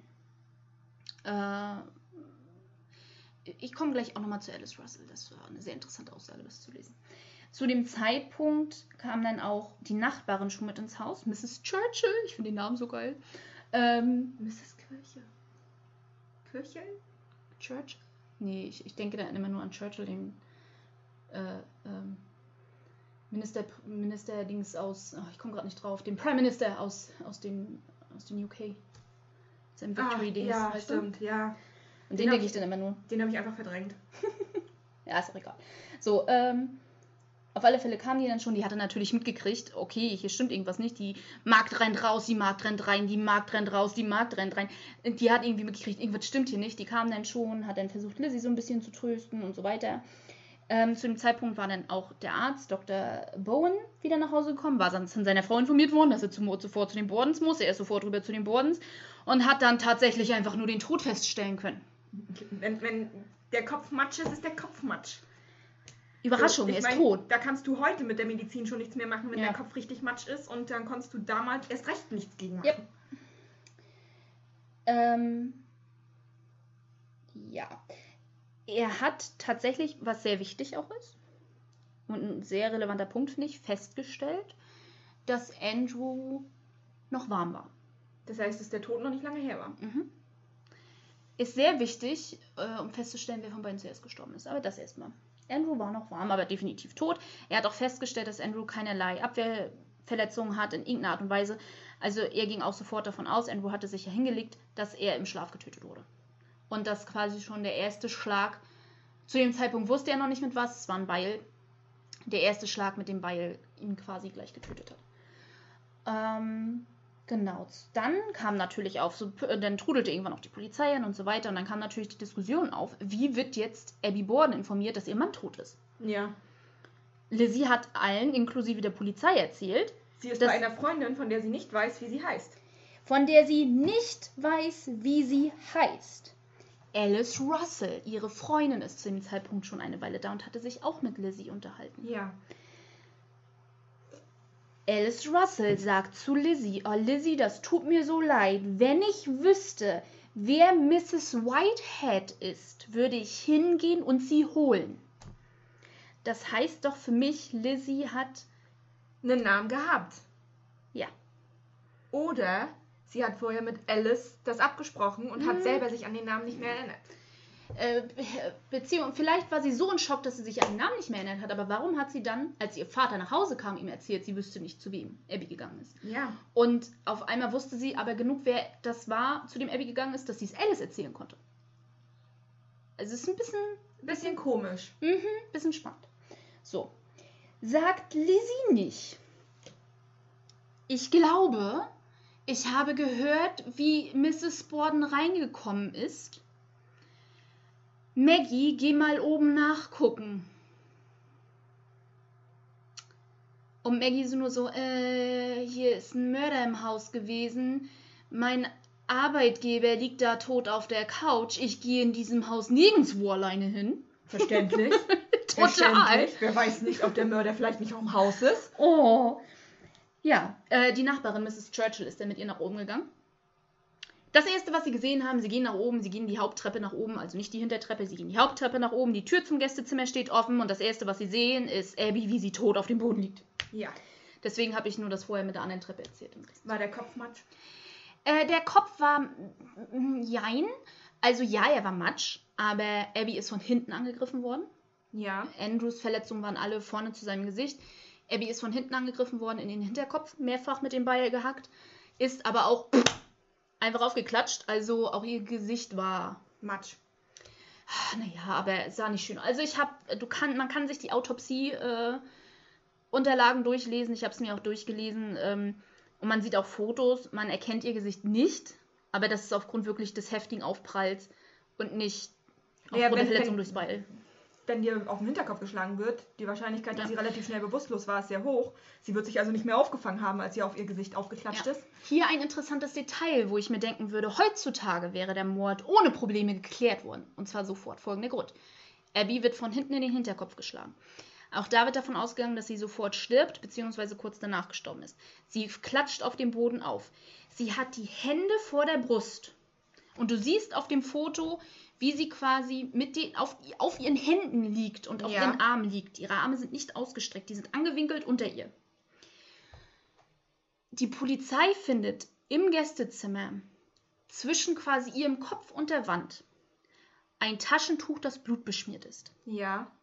Das kann ja nicht ihr sein. Kann ja nicht ihr sein. Sie wird, sie, sie kann, selbst wenn sie es in der Hand gehabt hätte und dadurch ihr Blut auf Dann dem wird es aber Taschentuch mit unter ihr worden- gewesen sein. Richtig. Von daher gehe ich davon aus, heutzutage hätte man einfach sagen können, DNA-Analyse, das ist das Blut von bla, vielleicht sogar vom Täter, wenn er sich noch mit dem Ball selbst geschnitten hat oder wie auch immer. Damals wurde sich das angeguckt, ist ein Taschentuch, ist Blut drauf, wird wohl das Wird wohl das vom ihr Mordopfer sein, gewesen ja. sein. Und es war dann wohl davon ausgegangen worden, dass die Mordwaffe, sprich das Beil, damit abgewischt wurde. Aber hundertprozentig beweisen konnte es natürlich damals keiner. Ich fand es nur sehr interessant, weil ich davon nichts gelesen habe in den gesamten Transkripten, dass darüber spekuliert wurde, was genau in diesem Tuch hundertprozentig drin war oder ob da vielleicht tatsächlich Schnitte am, am Mörder selbst passiert sind durch diese heftige Axtattacke. Weil die Theorie der Staatsanwaltschaft nämlich war, sie haben ein kaputtes Beil gefunden im Keller, dass dieses kaputte Beil das die Mordwaffe war, obwohl sie am Beil kein Blut feststellen konnten.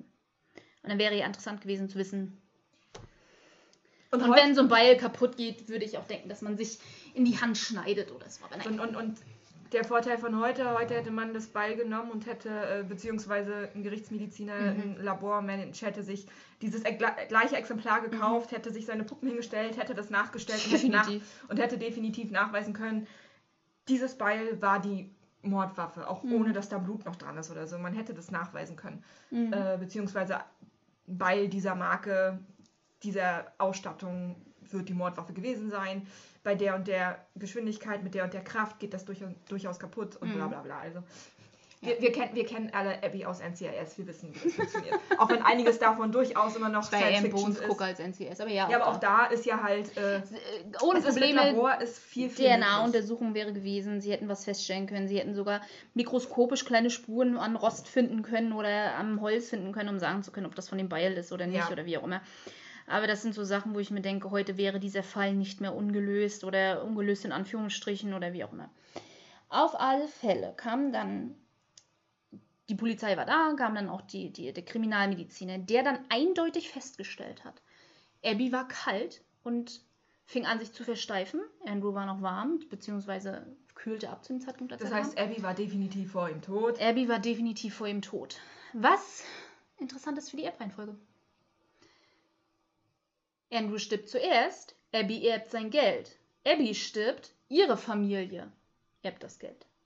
Abby stirbt zuerst, Andrew stirbt als Zweiter, Emma und Lizzie eben. Das stimmt, ja. Von daher war das, fand ich das sehr spannend. Naja. Es ist auch sehr wichtig zu erwähnen, wenn ein Fremder ins Haus gekommen wäre. Die Polizei fing dann an, Andrews Leiche zu untersuchen. Und haben an ihm nicht nur einen Goldring an seinem Fin- Finger gefunden, sondern auch 81 Dollar in Bar. Was damals viel Geld war. Umgerechnet 2732 US-Dollar zum heutigen Geld, äh, die ihm nicht entwendet wurden. Ich würde ja davon ausgehen, wenn jemand reinkommt und aus irgendeinem Grund eine totale Wut auf ihn hat und ihn auf diese Art und Weise tötet, dass er dann auch einfach das Geld aus seiner Tasche mitnehmen würde. Vor Aber allem, vor allem, es tut mir leid, aber selbst wenn jemand reingekommen ist ins Haus, warum geht er erst hoch, tötet seine Frau, geht wieder runter, tötet ihn Mhm. und lässt das Dienstmädchen und die Tochter in Ruhe? Mhm. Also es ergibt keinen Sinn, auch wenn es was Persönliches war. Ja. Äh, du riskierst doch nicht, dass da irgendwo Zeugen sind. Also entweder hat der Täter in Anführungsstrichen nicht gewusst, dass da noch zwei andere Leute, Leute im Haus Mhm. sind, was unwahrscheinlich ist, weil das Haus nun mal, ich denke mal in der Gegend wusste man, dass es ein Dienstmädchen gibt.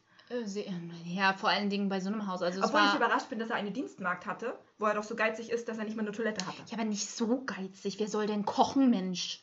Aber sie hatten keine Toilette. also, Ja, aber sie ich mussten- lieber alleine, als dass ich keine Toilette habe. Logik erschließt sich mir nicht. Ja, uns Weil- erschließt sich die Logik nicht. Aber Weil er hatte eine Frau, die damals hätte kochen können. tatsächlich, für die damaligen Verhältnisse, waren Abby und Lizzie und Emma waren dazu auch mehr oder weniger gezwungen, sehr aktiv im Haushalt. Sie haben ja nicht nur Bridget hin und her befohlen. Ich meine, Bridget musste die ganzen Scheißarbeiten machen, gar keine Frage. Aber so wie ähm, Abby das Gästezimmer wieder hergerichtet hat. Und genauso mussten Lizzie und Emma sich auch komplett um ihre eigenen Zimmer kümmern. Also, das mussten sie schon selber machen, was schon ungewöhnlich für den. Ja, Für, für den Stand war. Ja, definitiv. Aber, äh, ja, ich, ich hätte auch lieber ein Klo als eine Köchin, aber. ja, Man muss halt Prioritäten setzen. ja, ne? Also. Oh. Vielleicht die falschen, aber okay. Mhm. Naja. Auf alle Fälle ähm, war, wurde Lizzie natürlich auch gleich vor Ort von der Polizei befragt, hatte der Polizei erzählt, sie wäre in der Scheune gewesen, um äh, Köder zu suchen für einen Angelausflug. Dem Arzt hatte sie erzählt, sie wäre in der Scheune gewesen, um Eisen zu suchen. Das sind auch schon wieder zwei verschiedene Ausnahmen. Wird es nochmal richtig spannend. Zwei Tage später, am 6.8., mein Geburtstag, ähm, war dann die Beerdigung der beiden.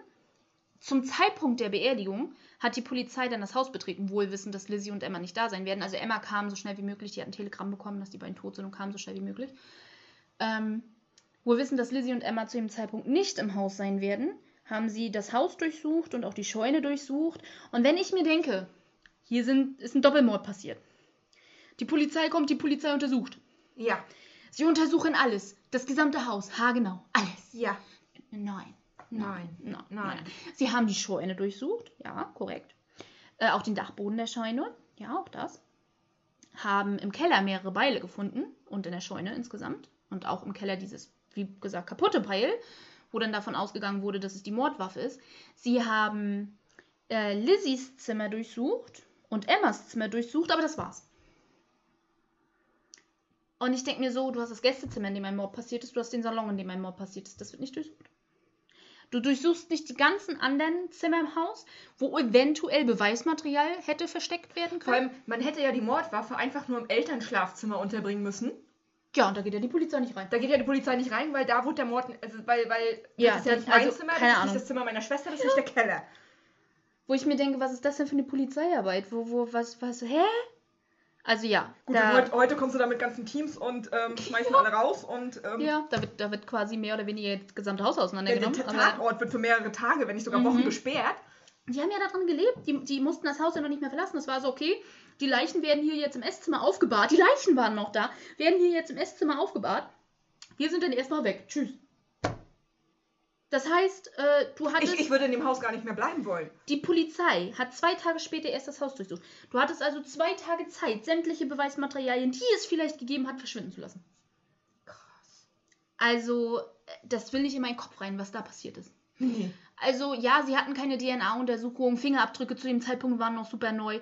Aber ganz ehrlich, Waren ja damals auch noch umstritten. ja, aber ganz ehrlich, was, what the fuck, war das denn bitte für eine Untersuchung? Keine? Also, So, meine Fresse. Und nicht nur, nicht nur waren die Leichen noch da gelassen worden, auch die Kleidung, die die anhatten, ist noch da gelassen worden. Die Kleidung. Also Der sie, kam sie, dann sie haben die Tage Leute später. ausgezogen. Ja, ja. Tage später, dann äh, sind die Leichen ja irgendwann abtransportiert worden für die Autopsie. Da kam dann irgendwann mal der Gerichtsmediziner auf die Idee, vielleicht sollten wir uns auch mal die Kleidung anschauen. Die Kleidung, die die ganze Zeit im Keller bei den Bordens lag. Das heißt, die jetzt sowieso völlig verunreinigt ist. Und also selbst, selbst in der heutigen Zeit kann man damit Er, kaum noch was er, anfangen. ja, er hatte einiges, ähm, es wird interessant für die Verhandlung, er hatte einiges dann abgeschnitten, Teil, Teile, Teile von den Sachen dann abgeschnitten, Was ja normal ist. aber den Rest hat er da gelassen. Also er hat nicht die gesamten Sachen Also mitgenommen. ich muss, ich muss das nochmal hinterfragen. Sie sind ins Haus reingekommen, Ja. haben die Leichen ausgezogen und haben sie nackt mitgenommen und haben die Klamotten nee, im Keller nein, gelassen. also äh, das Bestattungsinstitut hat sie ja ausgezogen.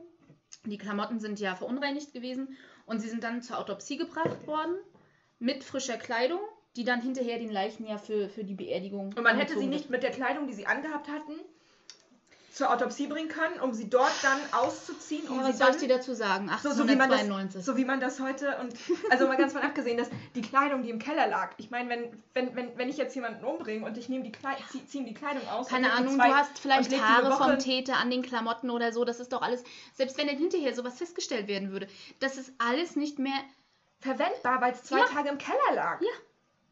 Da sind bereits Ja. jetzt, wer, wer weiß, da sind bereits irgendwelche Schimmelporen, weil Keller sind häufig unterkühlt, da sind vielleicht Vor allem, irgendwelche. vor allem, es war ja noch nicht mal so, dass sie dann hätten sagen können, okay, das wird jetzt alles im Keller was. abgelagert, ihr dürft den Keller nicht mehr betreten. Die mussten ja den Keller betreten, um die verdammten Nachttöpfe auszuleeren. Alleine das ru- ruiniert doch schon sämtliche Beweismittel. Ich meine, gut, damals nochmal eine andere Also, Sache, ne? aber Ja.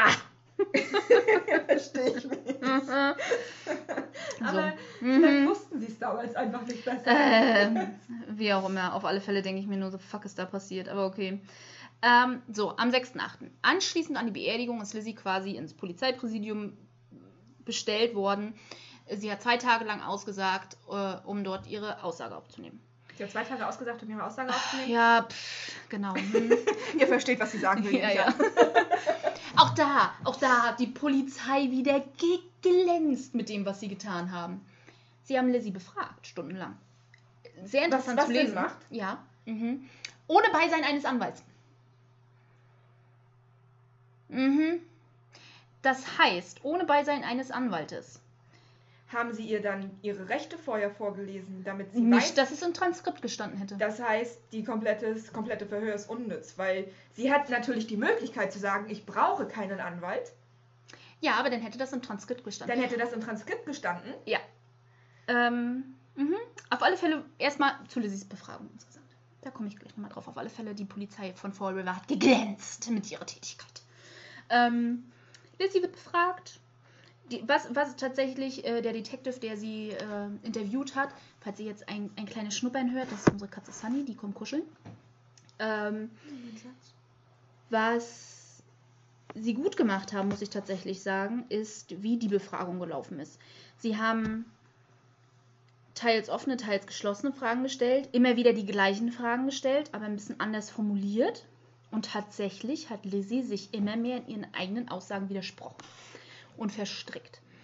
Und dann hat der, der sie interviewt hat, der Detective, hat dann das auch immer mal wieder liegen lassen.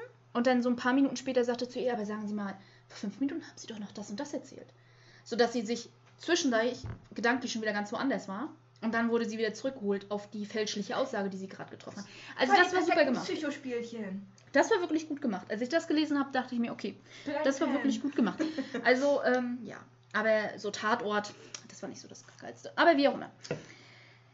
Also sie kannten Lizzie- Verhörmethoden, aber sie kannten nicht Tatortuntersuchungen. Okay, gut. ja, genau. Lizzie gab zu während der Befragung, dass die Beziehung insgesamt in der Familie nicht zum Besten stand zu dem Zeitpunkt, war ja aber auch kein richtiges Geheimnis. Lizzie hatte sogar in der Stadt ähm, angefangen, schlecht über ihre Mutter zu sprechen, was das für eine böse Frau ist. Ähm, erzählte aber auch so Sachen, wo ich mich frage, erinnert sie sich falsch? Oder bildet sie sich das ein? Ich, keine Ahnung. Sie erzählte zum Beispiel, dass ihr Vater nach Hause kam und sich Hausschuhe angezogen hat. Sie hat hinterher die Leiche gesehen, wie er dort lag. Es gibt die Fotos davon, die du heute noch siehst. Und als ich gelesen habe, in ihrer Aussage, ja, er hat dann seine, seine Hausschuhe angezogen. Hä, Hausschuhe? Ich das Foto rausgesucht von der Leiche. Ich so, das sind keine Hausschuhe, das sind Straßenstiefel. Also er hat sich keine Hausschuhe angezogen. Vielleicht hat sie das gesagt, weil es das ist, was er normalerweise tat, wenn er nach Hause Vielleicht, kam. aber sie hat ja ausgesagt, sie hat sich noch mit ihm unterhalten, als er sich auf die Couch gelegt hat. Und er hat ja die Füße nicht auf die Couch gelegt, weil er die dreckigen Schuhe noch anhatte. Also ganz komisch. Äh, dann hat sie erzählt, sie wäre nicht oben gewesen, als ihr Vater nach Hause kam, sondern unten in der Küche. Die Theorie, ihre eigene, war ja aber, dass ein Fremder ins Haus kam und ihren Vater und Abby ermordet hat. Ja, Die nicht durch die Haustür reinkommen konnten, offensichtlich, weil die ja komplett verschlossen war. ja. Das hieß, der Mörder musste zu dem Zeitpunkt, wo Andrew wieder nach Hause kam, schon im Haus gewesen sein, weil Abby zu dem Zeitpunkt ja schon tot war. Ja, Das hieß, der Mörder muss sich nicht nur im Haus versteckt haben, sondern muss auch irgendwie das Haus betreten haben. ja. Lizzie sagt, sie hätte in der Küche gesessen, als ihr Vater nach Hause kam. Wo die Hintertür ist. Durch die dann der Mörder hätte reinkommen müssen. Und dass sie die ganze Zeit in der Küche gesessen hätte. Das heißt, sie hätte den Mörder sehen müssen. Wie er reingekommen ist ins Haus. Und dann würde es keinen Sinn machen, Äh, dass er Darauf, sie nicht auch darauf hat dann auch äh, der Detective sie hingewiesen, äh, woraufhin sie sagte, naja, sie wäre zwischendurch im Esszimmer, weil sie dort alles aufgebaut hat, um ihre Taschentücher zu bügeln. Ja, ich ähm, Verstehe. So. Etwas, das heute kaum noch ein Mensch machen würde, Ja. aber ja, Ja. ja.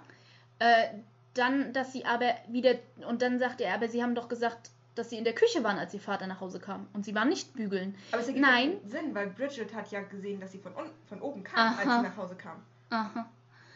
Ähm, ja, und dann erzählte Lizzie, ja, nee, ich musste ja zwischendurch wieder zurück in die Küche, weil die Kohlen nicht heiß genug waren. Also damals sind noch diese Bügeleisen mit Ja, Kohlen gewesen, ja. Weil die noch nicht heiß genug waren. Also habe ich mich wieder in die Küche gesetzt und habe ein Magazin gelesen.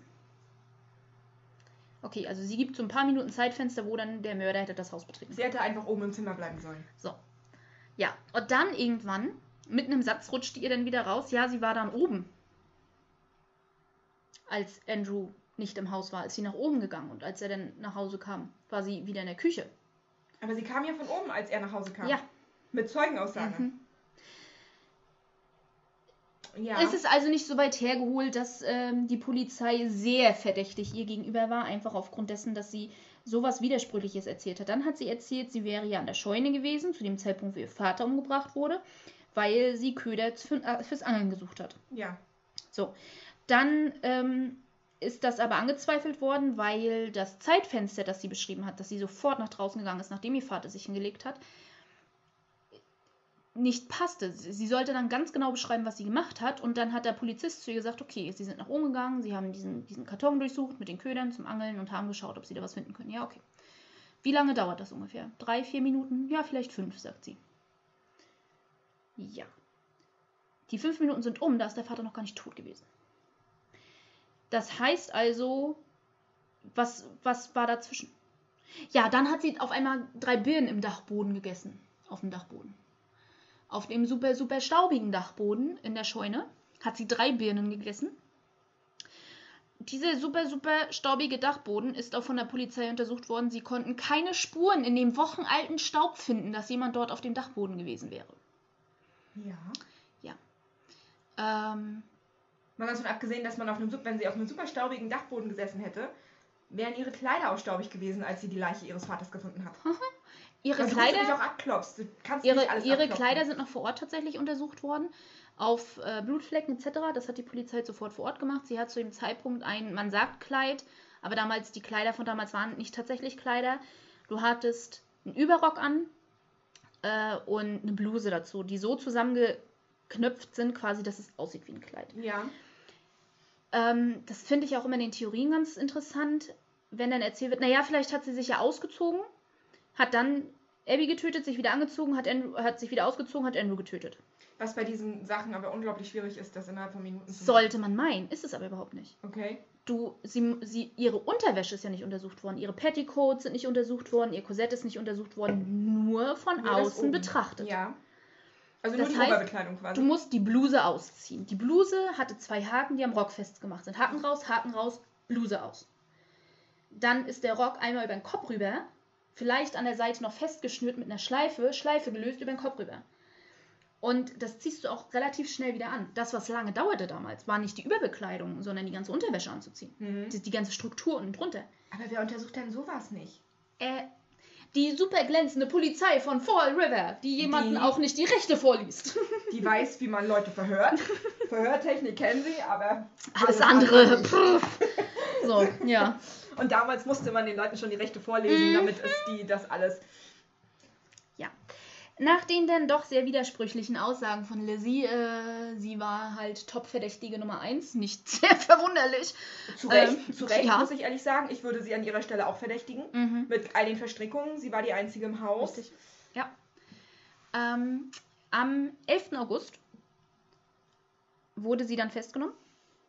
Also knapp eine Woche nach den Morden. Sie war dann auch tatsächlich für die nächsten neun Monate in einer Zelle im örtlichen Gefängnis, die dreimal zwei Meter groß war. Man würde das heute Untersuchungshaft nennen, nur ähm, Ja. in der größeren Zelle. Also dreimal zwei Meter ist schon echt extrem klein. Also wie gesagt, nur in der Also. größeren Zelle. Ja. Ähm, wie erwähnt, Abby, äh, Quatsch, Abby, äh, Lizzie war total aktiv in Frauenrechtsgruppen, in der Kirche aktiv gewesen und so weiter und so fort. Die haben sich gleich alle auf ihre Seite gestellt, haben für ihre Rechte gekämpft. Ähm, die ganzen Leute von The Hill, die ja quasi im gleichen, im, gleichen gesellschaftlichen Status waren wie sie, haben sich auf ihre Seite gestellt, versucht sie zu unterstützen. Die ganzen Medien waren tatsächlich auf ihrer Seite. Sie ist ja so eine wohlerzogene, freundliche, liebe, etc., etc., etc. Sie ist aktiv in der Kirche. Ja. Und sie hat keine, das war das geilste Zitat ever. Ich habe die Zeitung von damals gelesen. Ich finde das geilste Zitat ever ist immer noch. Sie hat ja keine Proportionen wie eine Amazone. Sie kann sie nicht getötet haben, weil sie keine Proportionen hat wie eine Amazone. Siehst du den Ausdruck in meinem Gesicht? du kannst ihn gerne beschreiben, ich weiß nicht, also. Hä? ja, total. Also, also, erstmal, was genau sind jetzt Proportionen einer Amazone? Ich glaube, viele verstehen.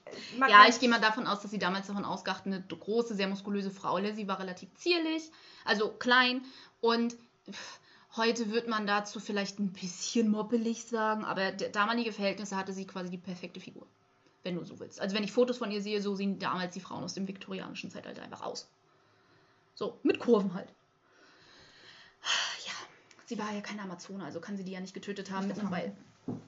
Sie hat gerade an meinem Haar rumgespielt. Nein, du hast es da so, das war so ja, das sah komisch aus, hat mich irritiert. Ja, auf alle Fälle, ne? Und das Argument war auch, und ich finde das auch tatsächlich irgendwo ein faires Argument, das war das Argument der Frauenrechtler, dass eine dass die Geschworenen, die dann über diesen Fall entschieden hätten, niemals ähm, über sie hätten entscheiden dürfen, weil ja keine Frauen bei den Geschworenen dabei waren. Ausschließlich Männer. Warum waren keine Frauen bei den Geschworenen dabei? Frauen hatten nicht das Wahlrecht. Und aufgrund dessen, dass sie nicht das Wahlrecht hatten, hatten sie das nicht das Recht, einer Jury anzugehören.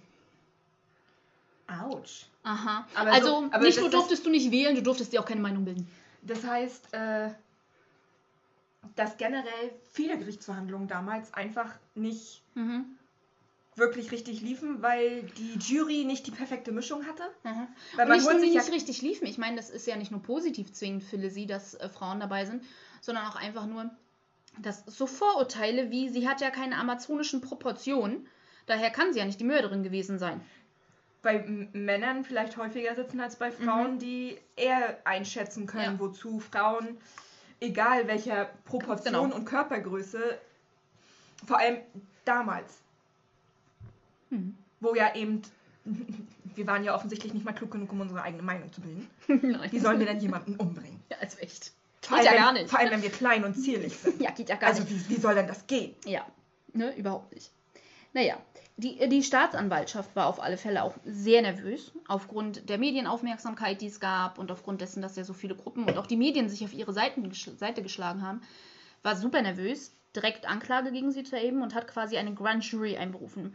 Die war, das war quasi eine Versammlung von Geschworenen, die, bevor es überhaupt eine Gerichtsverhandlung geben durfte, darüber entscheiden sollten, ob das Beweismaterial, das die Polizei zusammengesammelt hat, ausreichend ist für eine Anklage. Überhaupt zu entscheiden, reicht das, damit sie angeklagt werden kann des Doppelmordes. Ja. Ähm, sie haben sämtliche Beweise gesichtet, es gab nochmal wieder neue Aussagen, beziehungsweise die Leute, die schon ausgesagt hatten, wie zum Beispiel Bridget und auch Alice Russell, Lizzies Freundin, mussten nochmal aussagen. Alice Russell klagte auf einmal ihr schlechtes Gewissen. Aha. Sie sagte dann bei der Grand Jury was ganz anderes aus als bei der Polizei, entschuldigte sich auch dafür und sagte, sie kann so mit dem Gedanken nicht leben, das nicht zu erzählen. Am Abend vor dem Mord hat Lizzie sie besucht sie hat darüber gesprochen, dass sie glaubt, wir sind alle so krank. Alle. Sie hat sich selbst mit eingeschlossen. Sie hat das Lamm nie gegessen. Aber mhm. selbst behauptet, sie wäre krank gewesen. Auch der Polizei gegenüber hat sie das behauptet. Hat das Lamm aber nie gegessen, aber sie war auch krank. Ähm, und hat Alice erzählt, ich glaube, wir werden vergiftet. Ich glaube, unsere Milch wird vergiftet. Und Vater hat diesen einen Fremden, der von einer Woche zu Besuch kam und der ein ganz wütendes Gespräch mit ihm hatte, weil Vater ihm ein Grundstück nicht verkaufen wollte. Und der vergiftet bestimmt unsere Milch. Und Alice dann nur so, wie eure Milch vergiften. Damals wurde ja die Milch noch vor die Haustür gestellt, da hat sie nur sehr logisch zu Lizzie gesagt, Lizzie, das kann gar nicht sein. Zu dem Zeitpunkt, wenn die Milch bei euch vor die Tür gestellt wird, ist ja schon hell draußen. Das hätte irgendwer gesehen, wenn sich da jemand an der Milch zu schaffen gemacht hätte. Ja. So. Daraufhin sagte dann Lizzie, okay, hm, ja, scheint dann logisch zu sein, war scheinbar ihr Gedankengang.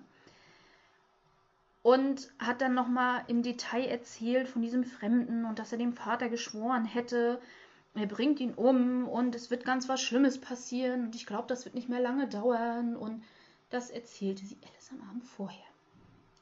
Was schon mal äh, spannend in sich selbst ist. Ja. Und dann, nach dem Mord, hat Alice mehrere Tage ähm, dort mit im Haus bei den Borns geschlafen.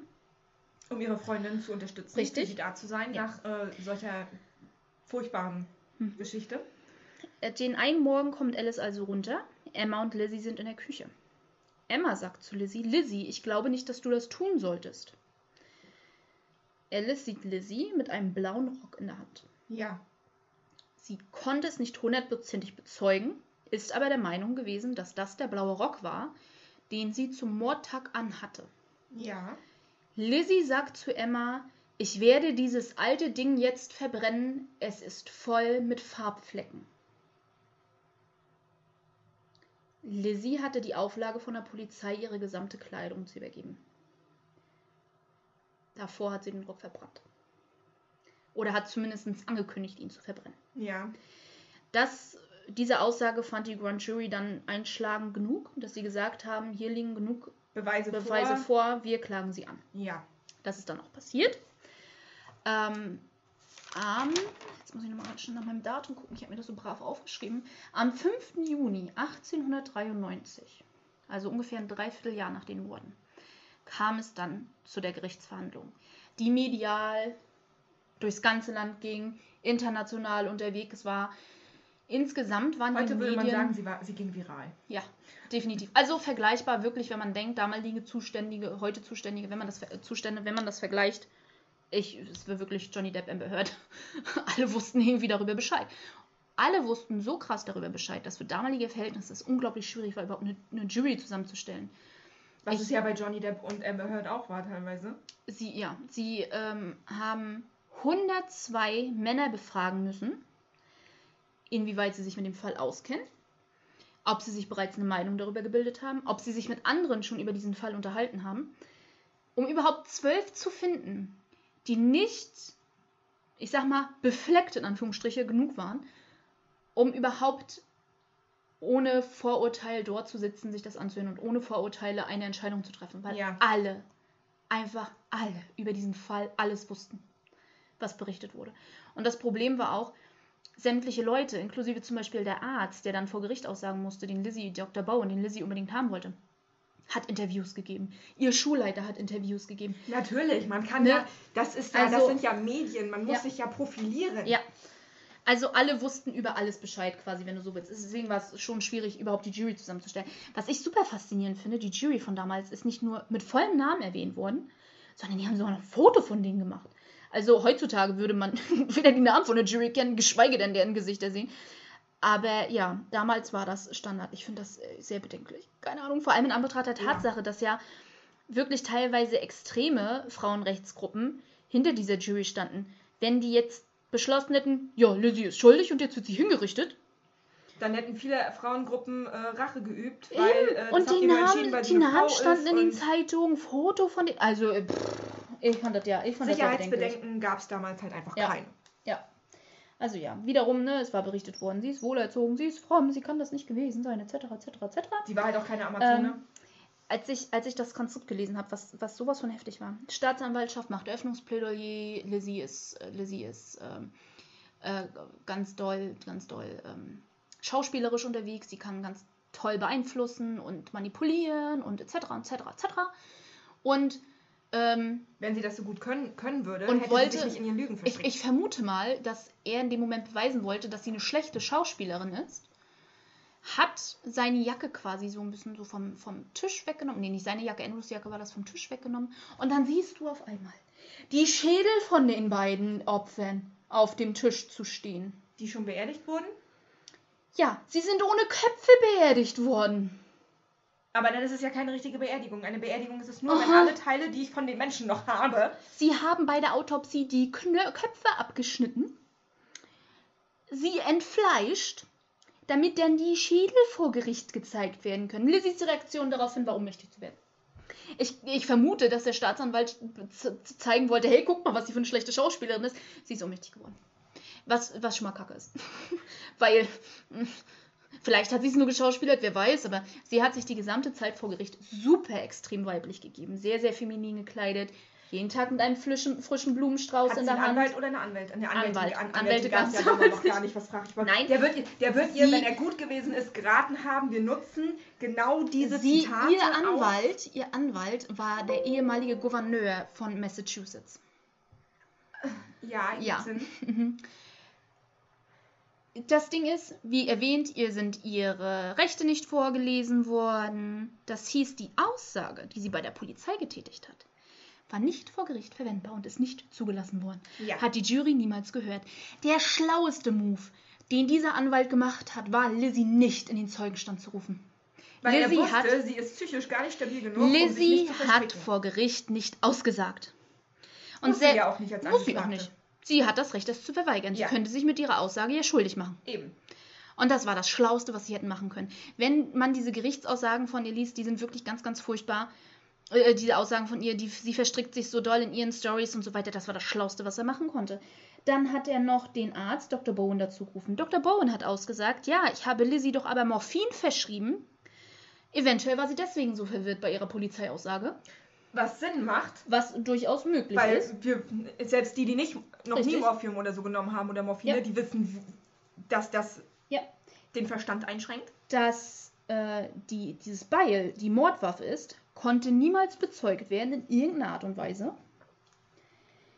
Da gab es keine Beweise für, es war nur eine Vermutung. Dann gab es eine Apothekerin, deren Aussage der Anwalt auch geschafft hat, nicht zuzulassen. Die Apothekerin hat ausgesagt, dass Lizzie versucht hat, bei ihr Blausäure zu kaufen. Was in hohen Mengen durchaus giftig Aha, ist. und nicht nur giftig, sondern auch eine ziemlich heftige Magen-Darm-Reaktion auslöst. Deswegen musst du bei Tomaten ja auch vorsichtig sein. Ja. Also eventuell hat es dann, die Theorie war von der Staatsanwaltschaft, sie lassen die Aussage zu, diese Apothekerin hat ihr das nicht verkauft, vielleicht hat sie es woanders kaufen können, erklärt die Erkrankung von Abby und Andrew vorher, dass sie vorher versucht hat, die beiden zu vergiften.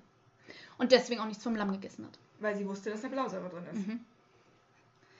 Aber auch das hat der Anwalt geschafft, nicht zuzulassen, weil es nicht relevant war für Weil die Tat, die tatsächlich geschehen ist Ja. und die verhandelt werden Und weil es auch nicht bewiesen werden konnte, dass Richtig. sie irgendwo anders Blausäure Richtig. kaufen konnte.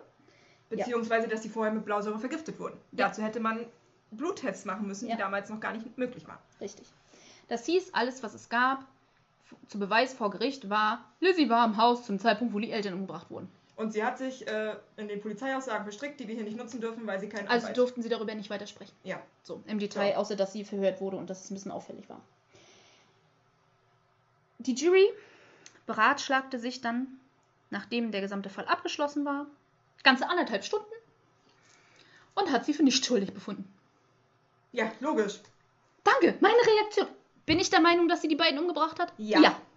Ja. Aber Aber logischerweise wurde sie bei dieser, bei dieser Ermittlung, bei diesen nicht vorhandenen Beweisen, Yep. muss man einfach sagen, auch wenn die. Grand Jury gesagt hat, die Beweise reichen aus, es nützt Ja. einem nichts, wenn sie nicht verwendet werden können. Ja, äh, genau. Weil die Ermittlungen eben und die Verhöre eben nicht nach Recht. Mhm. Es, es gibt einen Grund, warum es diese Rechte gibt Mhm. und warum man die, die Ja. Verdächtigen über diese Rechte aufzuklären hat. Es gibt einen Grund dafür. Aus guten Gründen, finde ich. Weil es ist halt nun mal so, auch jemand, der unschuldig ist, kann mit einer falschen Aussage ganz, ganz, ganz schnell ähm, als Schuldiger dastehen und sich Klar. als Täter hinstellen.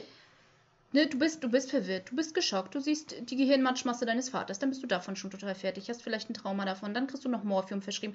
Es ist nicht so weit hergeholt zu sagen, vielleicht war sie deswegen so verwirrt. Ich glaube es nicht, ich glaube, sie hat die beiden getötet, aber ich hätte sie auch freigesprochen. Es gibt keine Hand, oder es gab zumindest keine stichhaltigen Beweise, die zulassbar waren. Wenn die Polizei vorher schlau genug gewesen wäre und ein Anwalt dazu gerufen hätte bei Lizzies ursprüngliche Aussage, hätte die Staatsanwaltschaft zwingen können, sie nochmal aussagen zu lassen. Ja. Ging aber nicht. Also von daher, sie wurde freigesprochen. Lizzies erste Reaktion war nach neun Monaten, Emma, bring mich nach Hause. Äh, Verständlich. ja, das wäre auch meine Reaktion wahrscheinlich gewesen nach neun Monaten in dreimal zwei Meter Zelle. Ähm, äh, das Benehmen der Mädels hinterher war sehr spannend. Ich glaube nicht, in, auch nur ansatzweise, dass Emma was mit dem Mord in irgendeiner Art und Weise zu tun hat. Aber sie sie war nicht vor wusste es. Ich glaube auch nicht, dass sie zwingend anfangs wusste oder geglaubt hat, dass ihre Schwester das war, wenn man so ihre Aussagen liest. Das glaube ich wiederum auch nicht. Allerdings waren die beiden schon sehr glücklich in ihrer finanziellen Unabhängigkeit. Was war das Erste, was sie gemacht haben? nachdem Lizzie freigesprochen wurde, haben sich erstmal ein Haus in Hill gekauft. Oh, wir laufen weiter. Okay, äh, wir hatten gerade ein kleines technisches Problem mit meinem Akku, das ich vergessen habe einzustöpseln. Hupsi. Ähm, ja. Ich werde mal gucken, wahrscheinlich muss ich da was rausschneiden jetzt an Stille oder so, keine Ahnung. Aber wir haben unser Audio Gott sei Dank nicht verloren. Jetzt habe ich vergessen, wo wir waren. Ach ja, Emma und Lizzies erste Reaktion war, sich erstmal eine dicke, fette Villa in The Hill zu kaufen. Da, wo sie sowieso immer hin wollten. Wo sie eh hin wollten, wo sie auch der Meinung waren, dass sie von ihrem Stand her hingehören. Das ist ihre gesellschaftliche Stellung, das steht ihnen zu. Lizzie fing danach, wie vorhin schon erzählt, an den Namen Lisbeth zu benutzen. Ja. Kann ich irgendwo nachvollziehen? Der Name Lizzie Borden War Ging jetzt. Äh, durch die ganze Nation, durch so viele Länder in der ganzen Welt, dass sie keine Lust mehr hatte, Lizzie Borden zu sein, die ihre Eltern umgebracht hat. Kann ich verstehen. Würde ich dann auch nicht mehr sein wollen. Ist ein bisschen blöd, ne? Ja. Äh, interessanterweise, die Medien, die alle auf ihrer Seite standen, die ganzen äh, Rechtlergruppen und Kirchengruppen etc. etc., die alle auf ihrer Seite standen, haben nicht das wiedergespiegelt, was in Fall River der Meinung war. Fall River war zum größten Teil der Meinung, dass Lizzie tatsächlich ihre Eltern umgebracht hat. Die, die sie auch persönlich kennen. Ja. Ja. Verstehe ich auch irgendwo. Ähm, es fing also sehr, sehr schnell an. Nicht unbedingt die Leute von The Hill, sondern die Leute, die in der, Stadt, leben, Der Rest der Stadt. die Lizzie kannten. Ähm, es, es fing also sehr, sehr schnell an, dass ähm, Man sich von ihr abwandte. nicht nur sich von ihr abwandte, dass sie tatsächlich Opfer wurde, ich sag's mal so in Anführungsstrichen, von Streichen, von Mobbing. wirklich, Heute ja, vielleicht würden wir es heute Mobbing nennen, aber andererseits wiederum war es nur so, äh, ich weiß, dass du deine Eltern umgebracht hast, verpiss dich aus unserer Stadt, mehr oder weniger. Also die Kinder haben ihr Haus mit, mit Eiern beworfen und dann haben sie diesen super tollen Reim erfunden, der heutzutage ja noch umhergeht, mit Lizzie Borden Took an Eggs. Ne? Mhm. Sie hat, hat ihre Mutter 40 Hiebe verpasst, ihrem Vater 41, was übrigens faktisch falsch ist. Ähm, Abby hatte 19 Schläge, Andrew 29. Nicht, dass es wenig werden, aber es waren nicht 40 und 41. äh, ja. Also entsprechend genervt wurden dann ziemlich schnell die Nachbarn in The Hill von ihr. Natürlich, weil die genossen ihre Ruhe. Ja, und jetzt auf einmal waren jeder Nacht- und Nebelaktion da ständig irgendwelche Leute vorm Haus und sie sollte schrien, dass sie es verlassen sollen oder haben dann halt, wie gesagt, mit Eiern oder sowas geworfen. Es war also keine schöne, ruhige Nachbarschaft mehr. Das hat die Nachbarn dann schon mal angekotzt. Außerhalb von Fall River war Lizzie aber nach wie vor Unschuldig. Berühmt, nicht nur unschuldig, sondern wirklich berühmt und die Leute waren total fasziniert von ihr und sie hat, äh, war unglaubliche Liebhaberin von Theater und Musicals und, und ging dann zu vielen Vorstellungen, hat dann angefangen mit den Schauspielern sehr viel rumzuhängen und fing dann an, Partys zu schmeißen in The Hill, die so doll ausgeartet sind, also wirklich luxuriöse Partys, dass ähm, Emma einen Punkt erreicht hat, an dem sie gesagt hat, an Emma, die anfangs mitgemacht hat, dass die Emma gesagt hat in einem Interview, und ich habe mir das Zitat aufgeschrieben, weil ich das so faszinierend fand, ich kann die Vorgänge in diesem Haus nicht mehr tolerieren. Das war 1905. Dort zog Emma aus. Danach haben die Schwestern nie wieder miteinander gesprochen. Autsch. Mhm. Also eine Theorie, die von dem Film, wo ich vorhin schon mal erwähnt habe, mit Christina Ricci aufgestellt wurde, war, dass Emma quasi herausgefunden hat, dass Lizzie die Eltern umgebracht hat und sie ist deswegen ausgezogen. In Wahrheit denke ich tatsächlich, dass Emma es nie genau wusste, ob sie es war oder nicht. Sondern wirklich Sondern- ausgezogen ist, weil es ihr zu viel war. Ausgezogen ist, weil Lizzie eine Freundschaft mit einer Schauspielerin unterhalten hat. Ja, ich ähm, ahne, Also- was du mir sagen willst. Ja, also in den damaligen Zeiten wurde natürlich niemals gesagt, hey Leute, übrigens, ich bin jetzt lesbisch und das ist meine Freundin. Nein, damals war das, äh, sie waren befreundet. Und äh, tatsächlich, als dann spekuliert wurde, dass die beiden Liebhaberinnen sind, keine von beiden hat dem jemals widersprochen. Und äh, ich vermute einfach, dass Emma nicht bereit war, das zu akzeptieren. Was zur damaligen Zeit durchaus nicht so ungewöhnlich war. Nein. Ähm, Bedenke, dass es ja teilweise heute noch viele Menschen gibt, die damit Mhm. ein Problem haben. mhm. Äh, damals war es ja nochmal was anderes. Wenn ich dann alleine denke, ich glaube in den 19, 19, um 1990 herum hat Ellen DeGeneres sich ja offiziell geoutet, Mhm. was das für ein Wirbel war. Und Ja, und das war 100 Jahre später, Und das, weißt du? Ja, und das, also Wenn man überlegst, wie lange tatsächlich Homosexualität strafrechtlich verfolgbar war, es ist echt in gruselig. einigen Ländern ja heute noch. Guck dir Russland an. Ja, das stimmt wohl. Ging jetzt eher so von westlichen Ländern aus. Aber Ja. ja. Hm. Naja, guck, guck dir die USA an. Die, die Ich meine, da, werden sie, da werden sie nicht strafrechtlich verfolgt, aber da gibt es Eltern, die ihre Kinder immer noch in Bootcamps schicken, damit sie umerzogen werden. Was sie den Kindern damit antun, ist eigentlich nur ein großer, großer psychischer Sch- Schaden und Mhm. potenzielle Serienmörder.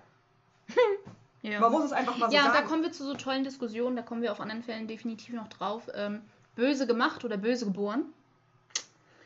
Ich glaube, es existiert beides. Ich denke, es existiert beides. Es gibt auch sicherlich eine Mischung und da werden wir auch einige Fälle behandeln, aber ähm, ja. Im Fall von Lizzie, wie gesagt, ich gehe wirklich davon aus, dass Lizzie das war und dass sie die beiden auch umgebracht hat. Ich glaube weder, dass es böse war, so wie böse, ich habe schon immer die Leute, die umbringen wollen. Ich denke, bei ihr war es wirklich, alles hat sich nach und nach aufgestaut und sie hat so einen Punkt erreicht, wo sie sich gesagt hat, jetzt will ich die loswerden. Und dass sie schon irgendwo ziemlich kaltblütig ist, weil auch ihr Schulleiter ja ausgesagt hat, dass sie als Kind immer sehr kühl war und sehr abweisend anderen Menschen gegenüber. Auf, aber nicht auf eine Art und Weise, die sagt, äh, verpiss dich, geh weg von mir, sondern einfach sehr eine abweisende Art an sich hatte. Sie, sie war einfach einfach ein sehr unterkühlter also, Mensch. Dass sie, dass sie eventuell tatsächlich irgendwie eine Persönlichkeitsstörung hatte, weil es. Ist es ein Affekttat gewesen? Kann man das wirklich so sagen? Denn sicherlich war die Stimmung im Haus schlecht und alles, was ich erzählt habe im Vorfeld mit ihren Tieren töten und so weiter. Aber wirklich aber Fact kann es nicht gewesen Nee. sein, wenn sie eine Nacht vorher noch zu ihrer Ja. Freundin geht und denkt, äh, also das quasi ankündigt, dass ihr Vater demnächst stirbt. Ja. Auch wenn sie nicht gesagt hat, ich werde ihn töten, sondern Mhm. ich glaube, irgendwer will uns töten und irgendwer Ja. vergiftet uns. Einfach damit der Verdacht schon mal von, von ihr selber weggelenkt ist. Hm. Äh, Ja, also ich denke mal, ähm, dass, dass in ihrem Fall das wirklich ausschließlich bezogen ist auf ihre Eltern, der Hass und die Wut, und dass sie nicht zu der Kategorie Mörder gehört oder Doppelmörder oder Mehrfachmörder von ich bin böse und würde es immer wieder tun, sondern in dem Fall tatsächlich sehr persönlich war. Sie ist, war niemals ein potenzieller Serienmörder, sondern Mhm. nur jemand. Sie hat die beiden halt einfach gehasst, Ja. ganz offensichtlich, weil wirklich nur persönliche Morde passieren, indem du 29 Mal auf einen Kopf einschlägst. Also, ja. Der, der zweite Fall, mit dem wir uns beschäftigen werden, auch da geht es um eine Doppelmörderin, Okay. Die definitiv meiner Meinung nach in einer ganz anderen Kategorie anzusiedeln ist und die ähm, Psychopath? Soziopath? nie offiziell diagnostiziert, aber ja. Okay. Aha. Im Fall von Lizzie kann man einfach nur nochmal abschließend sagen, sie ist relativ isoliert gestorben. Sie ging irgendwann nicht mehr zur Kirche, irgendwann war mit ihrer Freundin Schluss, sie wurde älter, sie hörte auf, diese ganzen Partys zu geben. Irgendwann will man die auch nicht mehr Mhm. feiern. nie über den Mord irgendwie mal irgendwann was ausgesagt. Das Einzige, wo man auch schon wieder denken könnte, ach Lizzie. In ihrem Testament hat sie der Stadt Geld hintermacht, damit das Grab ihres Vaters nach wie vor gepflegt wird. Auch nach ihrem Tod. Aber nur das ihres Vaters, nicht das von Abby. Sie hat ihren Vater geliebt, aber Abby hat sie gehasst. Mhm. Und trotzdem war ihr Vater derjenige, der mit 29 Schlägen getötet wurde. Wahrscheinlich war es beim zweiten Mal einfach schon einfach oder so, keine Ahnung. Oder Abby starb schneller als gedacht und der Frust, den sie über Abby hatte, den hat konnte sie ihn dann nicht ihrem komplett Vater auslassen. Ja. Auch durchaus möglich. Durchaus möglich. Ansonsten hat sie das restliche Vermögen hauptsächlich tatsächlich wohltätigen Vereinen gespendet, das sie hatte.